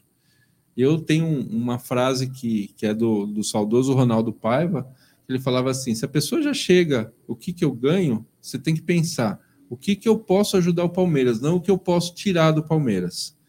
O cônsul, ele é um abnegado. Eu hoje não sou assalariado pelo Palmeiras, a gente se doa pelo Palmeiras, trabalha pelo Palmeiras de uma forma insana, porque a gente gosta dessa coisa. A gente é meio retardado, que a gente brinca, né? Tá todo mundo aqui hoje falando de Palmeiras sem ganhar. É, é uma coisa, porque é gostoso. Você tá aqui falando uma Porque é coisa. sedutor. É uma coisa que. e aí você tem essa, essa parte essa parte de administração que nós criamos o cônsul, o cônsul adjunto, e sugerimos que ele tenha três diretores: um diretor administrativo, um diretor social e um diretor de comunicação. O diretor de comunicação cuida das redes sociais, o diretor administrativo cuida da papelada, né, de fazer ofício e tudo mais, e diretor social das campanhas sociais. E pode ter outros diretores locais, tal. Esses diretores não são é, é, reconhecidos pelo clube, é uma estrutura local, mas o cônsul e o cônsul adjunto são reconhecidos desde que eles sejam sócios. E aí você faz com que essa pessoa tenha o engajamento, você coloca para que elas façam toda a troca de experiência com outros consulados. Então, o cônsul de São José do Rio Preto vai conversar com o cônsul de Ribeira, lá de, de registro que a gente foi. Eles vão trocar ideia, porque é uma coisa, a gente segregou. Hoje a gente tem separação dos cônsules do estado de São Paulo, dos cônsules do, dos outros estados do Brasil e dos cônsules internacionais, porque são demandas distintas. Como é que você vai fazer uma campanha do agasalho no Mato Grosso? Não tem, cara, porque lá não faz frio. O cara nem agasalho tem para ele, quanto mais para doar. Então, são situações que a gente tem, tem que ir administrando. Uma pergunta para ele, Cacau. Quero uma- fazer uma pergunta, não sei se tem muito a ver com isso, mas você falou agora em, em segregar departamentos, cada vice-presidente tem o seu departamento, você cuida com um. Cara, você sabe, né? O seu trabalho é junto aos consulados, eu admiro muito, venho prestigiando nos últimos tempos, né? Você tem É, visto É, em eu loco, tenho visto, né? tenho visto, então, meus que que parabéns. Agora, com relação a essa segregação, assim, é, né, esses departamentos muito bem definidos, é, e é obviamente que eu não vou, assim, vou- você não vai falar eh, claramente, mas eu preciso perguntar a sua opinião ah, na questão ah, da gestão da presidente da Leila Pereira. Por quê? Existe muito comentário que Leila Pereira é centralizadora, Leila Pereira quer mandar, Leila Pereira toda empresa, toda instituição tem departamentos, obviamente que isso seria igual num clube do tamanho do Palmeiras, obviamente. Mas de fato, a gestão da Lela Pereira não é certamente, de uma certa forma centralizadora, mesmo com todos esses departamentos bem definidos? Olha, eu acho que cada gestão ela tem a sua característica. Eu tenho autonomia até uma certa, uma certa página. Depois daquilo, eu preciso conversar sim com ela. E isso, como eu trabalhei na Unimed 18 anos da minha vida, eu tinha o meu superintendente que também você tem um plano de alçadas. Tá. Até onde eu posso ir? O que acontece é que tem gente que tem medo dela. Não é questão de você. Porque ela é uma pessoa, uma empresária, uma, uma gestora, Sim. que sabe muito bem administrar. Uhum. Senão ela não, não era uma empresária de sucesso Lógico. como ela é. Lógico. Então, o pessoal não, não tem que ter medo, tem que saber trabalhar e saber como levar as coisas para presidente. Hum. Você tem que saber demonstrar e tem que ser competente para isso. Se você tem medo do- da presidente, é porque você não é competente. Eu, eu Ah. trabalho muito bem com ela, tudo que eu, que eu levo para ela, não tenho problemas. E, e ela fala assim: eu não tenho medo de falar não. E eu não tenho medo de receber não também. E eu vou tentar contra-argumentar. Se não der, não deu, passa para a próxima gestão, para a próxima pauta. Vamos fazer. O importante é a gente trazer é, retorno para o Palmeiras, trazer situações positivas para o Palmeiras. Não ficar com milindre, ah, porque ela não, não quer isso, ela não gostou daquilo. Sabe, é- é- a gente está gerindo, está fazendo uma gestão. É, então, é uma coisa que é operacional. Então, eu não- tenho do que reclamar, estou trabalhando muito, fazendo é, é, coisas, tem muitos planos aí, tem coisas que eu não, não pus em andamento ainda, é, por questões éticas até, porque poderiam falar que eu estava usando para campanha, passando a campanha, é, a gente vai, vai colocar algumas questões sociais, inclusive, que a presidente quer desenvolver, quer desempenhar, isso é muito é, legal para o Palmeiras, é uma coisa importante para a gestão, e a gente vai colocar em, em pauta isso. Eu, eu, eu não duvido do que o Tarso está dizendo sobre o sucesso de mulher que é Leila Pereira como gestora, empresária, né? Não duvido, enxergo isso. Agora, a minha questão é, é num, num, num- num nicho de futebol onde não sei, não tenho certeza se Leila Pereira entende de fato sobre a gestão no mercado do futebol, no mundo do futebol. Quem são as pessoas que estão assim mais próximas dela, que podem é, é, orientá-la para tomar decisões em prol a um clube A como o gente tem- Palmeiras? a gente tem uma, uma pessoa que é, que é assim, expert, né? O ex-presidente Maurício está sempre ao lado dela e o vice-presidente Paulo Boazzi estão ali sempre sendo os leais escudeiros, né? Para a gente poder eh, falar na nossa, na nossa linguagem, né? Então, ela está muito bem assessorada Hum. e se ela tiver alguma dúvida com eles, que ela vai, que ela vai tirar. Mas ela é uma, uma pessoa de visão, uma pessoa que está preparada ali para gerir. Aproveitando que você está falando da Leila, né? Ela, uns dias atrás, ela fez um comentário que ela, na- ela acha que as- a arbitragem ah, não, não tem nada a ver, não tem nenhum complô contra o Palmeiras, não, ah, que a, arbitragem erra para todo mundo. foi esse comentário você deve ter escutado, deve ter escutado ela falar isso. A minha pergunta é a seguinte: você pensa também como ela que o Palmeiras não está sendo pre- prejudicado, que a arbitragem está errando para todo mundo? O que, que você pensa a respeito disso? Eu- porque eu- eu vou dizendo, porque a torcida Eu Toda tenho, pensa eu diferente. tenho uma, uma ideia seguinte: eu acho que a arbitragem ela tinha que ser profissionalizada. Eu já falei isso em vários programas. Eu acho que você precisa eh, oferecer as mesmas condições para eles serem profissionais, porque hoje eles são responsáveis por investimentos de milhões ao longo do ano, bilhões até se você somar o investimento de várias equipes. Então você vai colocar um árbitro para ganhar um valor X, que ele não tem uma responsabilidade, você põe uma equipe de VAR Y, que não tem uma responsabilidade tão, tão premente, porque os valores que eles recebem são díspares em relação ao que o jogador recebe, ao, ao que funciona o futebol.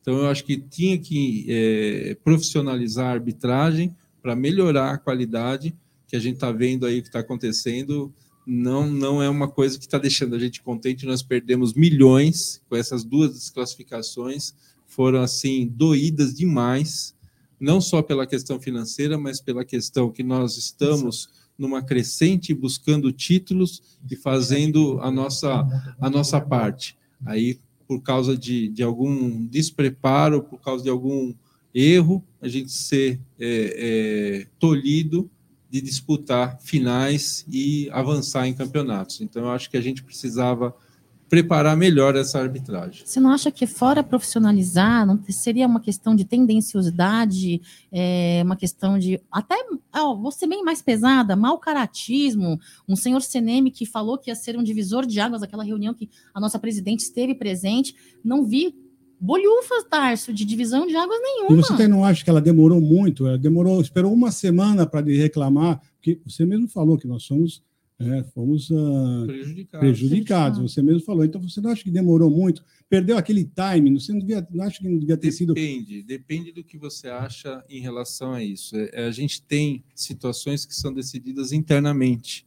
Então, nós temos trânsito interno para resolver. Você não precisa vir na imprensa e falar, ah, eu estou indo lá fazer tal coisa, estou reclamando tal coisa. Porque senão vira a história do lobo toda hora que você fala, o lobo vem vindo, e não vem vindo lobo nenhum. Na terceira vez você fala, o lobo não é, vem, é, aí vem mas, o lobo mas e te nesse pega. caso que você falou que nós somos prejudicados, o lobo estava presente, né? Sim, né? Estava muito é, presente. É não assim, tem uma coisa que. Em outras. Em não, outras... não, mas eu estou me referindo bem a nesse bem. caso. Nesse caso, eu acho que foi, demorou muito, demorou uma semana. Ela tinha uma reunião marcada, ela falou: quando eu for lá, eu vou conversar. E tanto é que não resolveu nada. Ficou por isso mesmo. né? Depois né? de que aconteceu o resultado em campo, você não muda mais nada. O que aconteceu na nossa final do Paulista, que nós tivemos ó, aquela situação de VAR que não existia VAR ainda, hum. ficou por isso mesmo. Mas o presidente foi lá, fez toda. Então, mas aí, eu, Tarso, desculpa te cortar, mas é que eu acho que então, esse internamente, às vezes a gente quer um posicionamento público, porque. Mas tem coisa que você não pode fazer Sim, posicionamento mas público. Mas o interno não está funcionando, porque é, teve o roubo contra o São Paulo, que aquilo ali não, não, não é erro. Erro para mim é outra coisa. Né? O que aconteceu contra o São Paulo é, é, na Copa do Brasil é outra parada. E depois, logo depois, teve o agora já foi.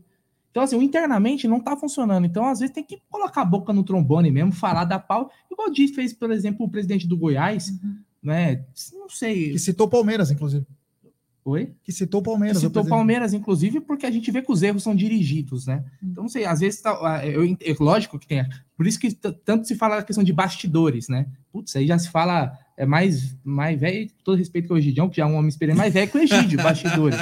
Mas é, o, o, o, internamente não tá funcionando. Essa é a real. Eu acho que tem que expor, tem que chegar, tem que bater bonito, como o Gagliotti fez, por exemplo, quando o Palmeiras foi assaltado aqui na, em 2018, que chamou de Paulistinha, certo ele certo ele ali. Tem que, tem que falar. Eu acho que ficar só no internamente, não sei se não sei se é o correto, porque não tá funcionando. Talvez tenha que mudar o, a jogada aí. G, tem uma sequência é, grande de superchat. Queria que você lesse aí para dar uma. Pro, pro é. Bom, Vinícius Lopretti falou o seguinte: a auditoria foi feita, se sim vai ser divulgada? E se ele já respondeu, Vini, obrigado, meu irmão. Tem superchat do Rodrigo Esquerdo também. Boa noite, Tarsi, amigos. Qual a porcentagem que o Palmeiras ganha em bebidas e alimentos do dias de jogos? Forte abraço. Qual a porcentagem? Em bebidas e alimentos durante os jogos. Ah, o, o Palmeiras recebe um, um, percentual que é o, que é o mesmo da, de toda a gestão, né? Então entra no mesmo pacote. É, tem mais superchat do Lucas Lima. Para onde está indo o dinheiro da Betfair no feminino? 8, 9 milhões, a equipe vai disputar a Libertadores com apenas uma zagueira? Então, o prazo para você contratar uma, uma nova zagueira, ele foi é, ultrapassado e não dava para contratar. Esse dinheiro não entra todo de uma vez, esse valor não é todo mês que entra, ele é ao longo do ano. Então, você tem que saber também que o negócio não, não, não funciona assim. Eu, eu, vejo algumas perguntas, já não querendo né, é. de jeito nenhum falar em relação a esse, esse espectador especificamente, mas tem algumas perguntas que a pessoa fala assim, gente, será que essa pessoa mora em algum lugar, trabalha em algum lugar para poder fazer uma pergunta, porque a gente tem orçamento para gerir uma casa, para você ter. É, se eu fosse, eu, ah, lógico que eu gostaria de andar de Mercedes, mas eu não tenho orçamento para isso, eu não vou conseguir pagar nem o PVA dela. Então a gente tem que saber em, em, em que a gente está. Ah, mas o outro time tem tal coisa, o outro time consegue, por que, que a gente não consegue? Cara, traz a solução para a gente. É igual reunião de condomínio. Você está dando a ideia, então você vai me ajudar. É uma coisa. É, não, não querendo, sim, sim. né? Mas só dando esse exemplo, né? O Elson Figueira está mandando. Quais providências foram tomadas contra aquele jornalista Capelanes que entrou no campo com a bandeira do Atlético Paranaense Inclusive a CESP deu uma advertência para ele e tudo, fazendo gracinha do Atlético Paranaense. Você É, sabe de alguma coisa? Esse, esse é, o, é o clubismo, né, que a gente acaba tendo que administrar, né? Mas eu não, não tomei conhecimento do, do que ele foi punido, como ele foi punido. Não cheguei a não cheguei a, a ver o desenrolar dessa conversa, não. Mas é uma questão lamentável, né? Porque todo jornalista tem seu time, todo jornalista tem sua equipe, mas ele tem que tomar muito cuidado na hora de, de abrir isso em relação a, a um jogo como aconteceu. Aproveitando essa pergunta que foi feita do jornalismo, queria te fazer uma pergunta. O Allianz Parque ah, tem o som muito alto. né? Ah, Você não consegue conversar com a pessoa que está do seu lado. Principalmente o pessoal que trabalha na imprensa não consegue fazer o trabalho porque ah, mesmo o locutor fala muito alto, aquela música, as músicas ficam tocando muito alto. Você não escuta a torcida cantar. Você não consegue conversar. Tem alguma coisa que podemos, você pode fazer a respeito disso?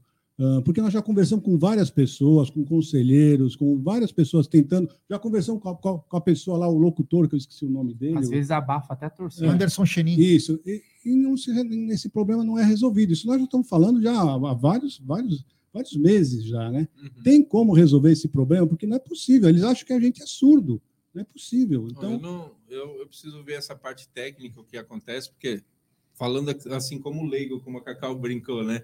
É, se você tem uma, uma arena que tem um sistema de som, você tem como controlar determinada região, ou virar o alto-falante, ou fazer alguma coisa. É questão de sentar e conversar. Agora, quem foi procurado? Para quem vocês falaram? Às vezes, de repente, a pessoa que foi que foi é, procurada não seria a pessoa indicada. Eu não, não sei quem pode ser a Então, pessoa é a indicada, mas eu vou procurar eu gostaria saber. que você, por exemplo, no próximo jogo do Palmeiras, fosse lá na tribuna de imprensa, né? fosse lá com a gente, o pessoal da Web Rádio Verdão, para você ver que você não tem condição de conversar com a pessoa. Mas eu tá acho do aí, lado. Egidio, que não é também, nem só um, já não é alguma reclamação que, que é só um problema de quem tá, tá lá na tribuna. Isso já tá afetando, ah, pra mim, Sim, afeta o sim, estádio todo, sim. porque Mas, eu, mas é isso que eu estou falando. Se você não consegue conversar com a pessoa que está do lado, Eu vejo- é, é, imagina o Eu pessoal da vejo, às vezes, imprensa. algumas situações assim, acaba o jogo, já toca o hino e, e a torcida você está nem lá, ouve. a torcida tá lá inflamada. Ou no início do jogo toca alguma coisa e a torcida que está querendo incentivar o time perde. Você não Então, escuta essa, essa conexão que pode ser que esteja faltando. É só um botãozinho lá de volume que abaixar o verificado, realmente, não? eu, gostaria, eu não sei onde você assiste o jogo, não sei como é se é fechado, não é? Mas aonde nós ficamos lá, você não consegue conversar. É, eu sempre assisti no, no, no 400 e, no 504 lá, lá em cima, né? É, Mas a- exatamente é do lado. A É. imprensa é que no 505. né? É, e, e assim, hoje, hoje eu estou no andar abaixo, né, junto com a presidência, e a gente não tem esse, esse problema. Agora, eu entendo a, a demanda e eu vou pro- procurar saber, vou verificar quem pode fazer isso, se há como fazer, porque é é uma coisa que é, depende, às vezes, de, de logística, às vezes depende de alguma coisa tecnológica. Preciso ver isso daí. Mas eu vou, vou procurar saber sim. Tem superchat do Rodrigo Esquerdo. Por que o Palmeiras renovou com a patrocinadora sem reajuste e a dívida reajusta? Bom, aí eu não, não sei, não sei essa, essa questão, por que, que foi eh, realizado isso. A, a dívida ela tem uma, uma correção, uma correção anterior, né? Uma correção que já foi negociada em outras gestões. Então, não foi. O Rafa Livrari mandou outro superchat. Quanto está essa dívida Palmeiras e Crefisa? Abraço.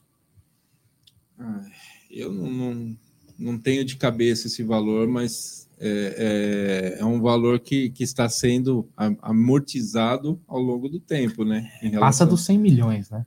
Isso passa, Passa mas 100 não é uma, uma coisa, não é uma coisa absurda.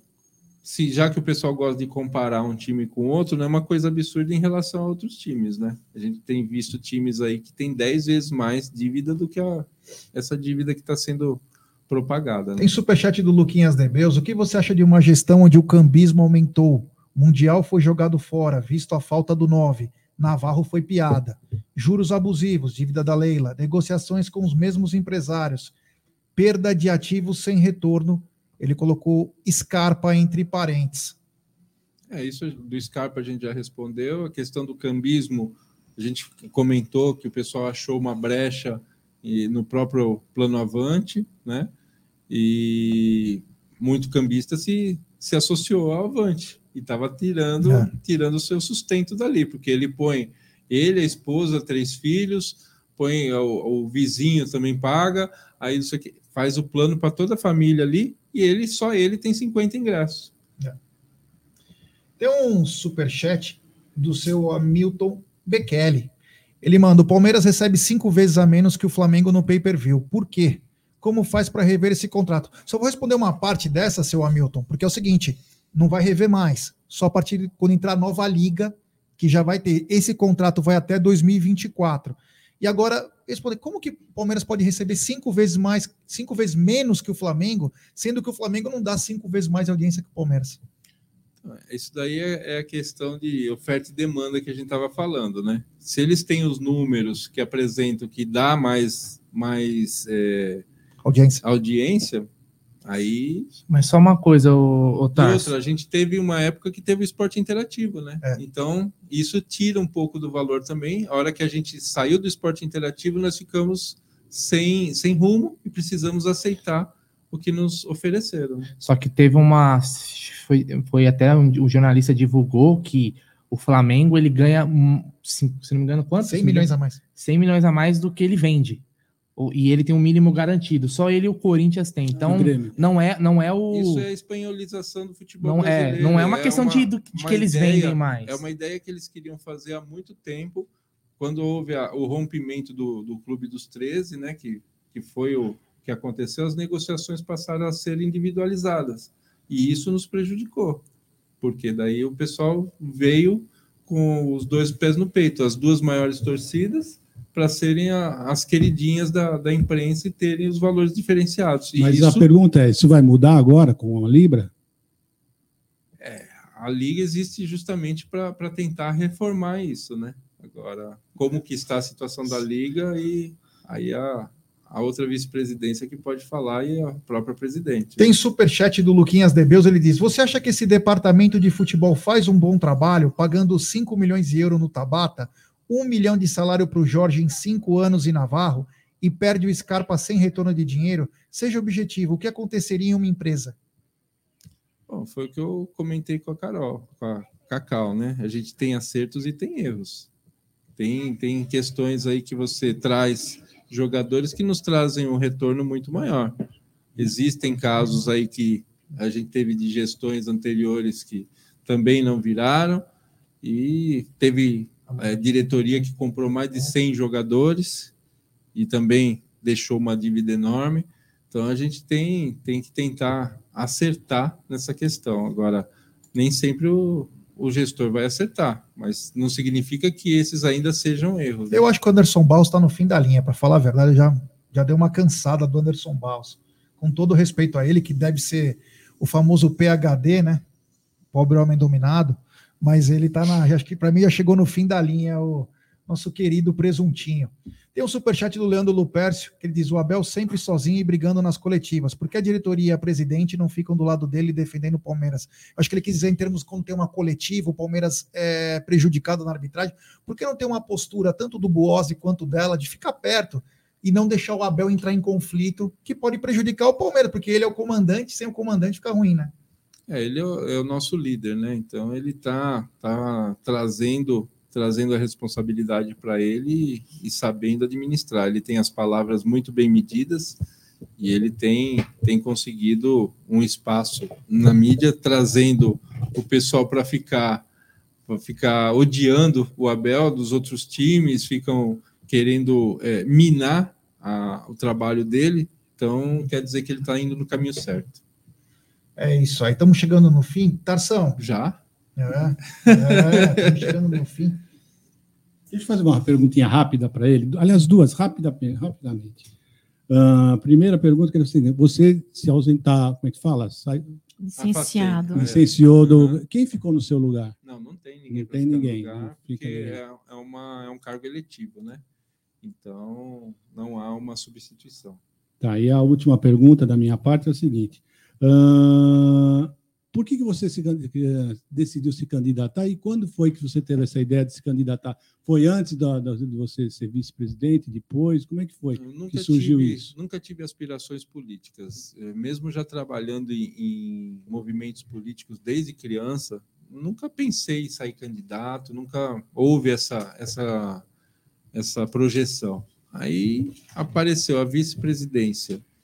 E aí alguns partidos começaram a conversar com a gente. Fala, poxa, você já trabalha no esporte, já tem uma história, e hoje como vice-presidente, o que, que você acha? Eu conversei com três ou quatro partidos, né? Quatro partidos pessoalmente, mas dois ou, dois ou três a mais que, que a gente teve algum, alguma aproximação. E aí eu perguntei para a presidente, primeira coisa que eu fui ver, precisa de desincompatibilizar do cargo? Não, não precisa. Porque se precisasse deixar de ser vice-presidente para ser político, eu não seria candidato. Porque o meu sonho é Palmeiras, meu sonho é, é dar, dar continuidade, fazer esse trabalho maravilhoso em relação ao Palmeiras. Então, é compatível, há, há a possibilidade, então não tem problema. Me chamaram para ser federal, deputado federal. Falei, não, federal não, porque eu vou ter que estar em Brasília terça, quarta e quinta, e meus jogos de quarta como que vão ficar? Meus jogos de quinta, de terça, não, não dá. E eu não posso afastar do Palmeiras. Então eu falei, bom, se for para concorrer, eu vou concorrer estadual. E aí conversei com a presidente, a presidente não viu óbice nenhum. Depois de um outro tempo, fui conversar novamente com ela, porque daí eu conversei a primeira vez e dei andamento às conversas, né? Depois eu fui conversar novamente, a presidente falou assim: Olha, Tarso, eu não, não podia falar em nenhum momento se eu queria ou não queria que você. Eu falei: Não, presidente, eu só estou saindo candidato porque a senhora me deu a oportunidade de ser seu vice-presidente. A senhora teria todo o direito de falar que não gostaria ou gostaria. Não teria problema nenhum. Se a senhora falasse: Olha, eu não quero que você saia, eu não ia sair. Porque eu só estou né, saindo candidato por uma questão que ela me, me proporcionou. Então, e, e se não há incompatibilidade, se há até uma, uma projeção em relação ao Palmeiras poder fazer um, um trabalho mais próximo do esporte, nós demos continuidade ao projeto é, de poder sair candidato a deputado. Estamos aí focando muito no esporte, na educação e na inclusão. Na inclusão, principalmente na área esportiva, nós temos, inclusive, secretário de esportes que são cadeirantes, temos algumas questões de é, inclusão, que são, assim, histórias e lições de vida. A gente tem aprendido cada dia mais, a vida é um eterno aprendizado, mas nessa campanha a gente aprendeu muito. Tem questões sociais, tem projetos sociais maravilhosos aí pelo interior, que a gente tem acompanhado, tem visto, e isso tem nos trazido muito bons resultados em relação à campanha. Palmeiras está sempre em primeiro lugar para a gente, e a campanha não, não, não vai, não atrapalhou em nada, e se Deus quiser, dia 2 estando eleito, a gente vai dar mais força ainda para o Palmeiras. E uma coisa que a, que a própria presidente falou: político nenhum nunca ajudou o Palmeiras. Falei: olha, presidente, é ao contrário. Dessa vez, tanto eu quanto o delegado Palumbo, nós somos conselheiros, diretores, estamos aqui dentro, né? nascemos, vivemos e criamos aqui dentro, e a gente pode ajudar muito, sim, porque a gente está dentro do Palmeiras. Então, a gente pode ajudar, pode ser uma representatividade muito maior para o Palmeiras do que outros candidatos ou outros deputados já foram. Então, nós estamos trabalhando para isso. Bacana. Alguma pergunta para finalizar com o Tarso, Cacau? É, representatividade, Tarso. E eu já sei qual vai ser a sua resposta, porque, querendo ou não, existe uma hierarquia na diretoria, e enfim, mas eu preciso perguntar. Falando em representatividade, como é a representatividade do Palmeiras com a Crefisa e Crefisa com Palmeiras? Crefisa pré-Palmeiras era uma empresa, sim, conhecida, mas eu acho que teve uma repercussão muito maior pós-Palmeiras. Gostaria de entender isso, porque existe essa fala sobre não ter uh, conflito de interesses né, por parte da presidente, como Lila Pereira como presidente, Lila Pereira como conselheira, como presidente da Crefisa.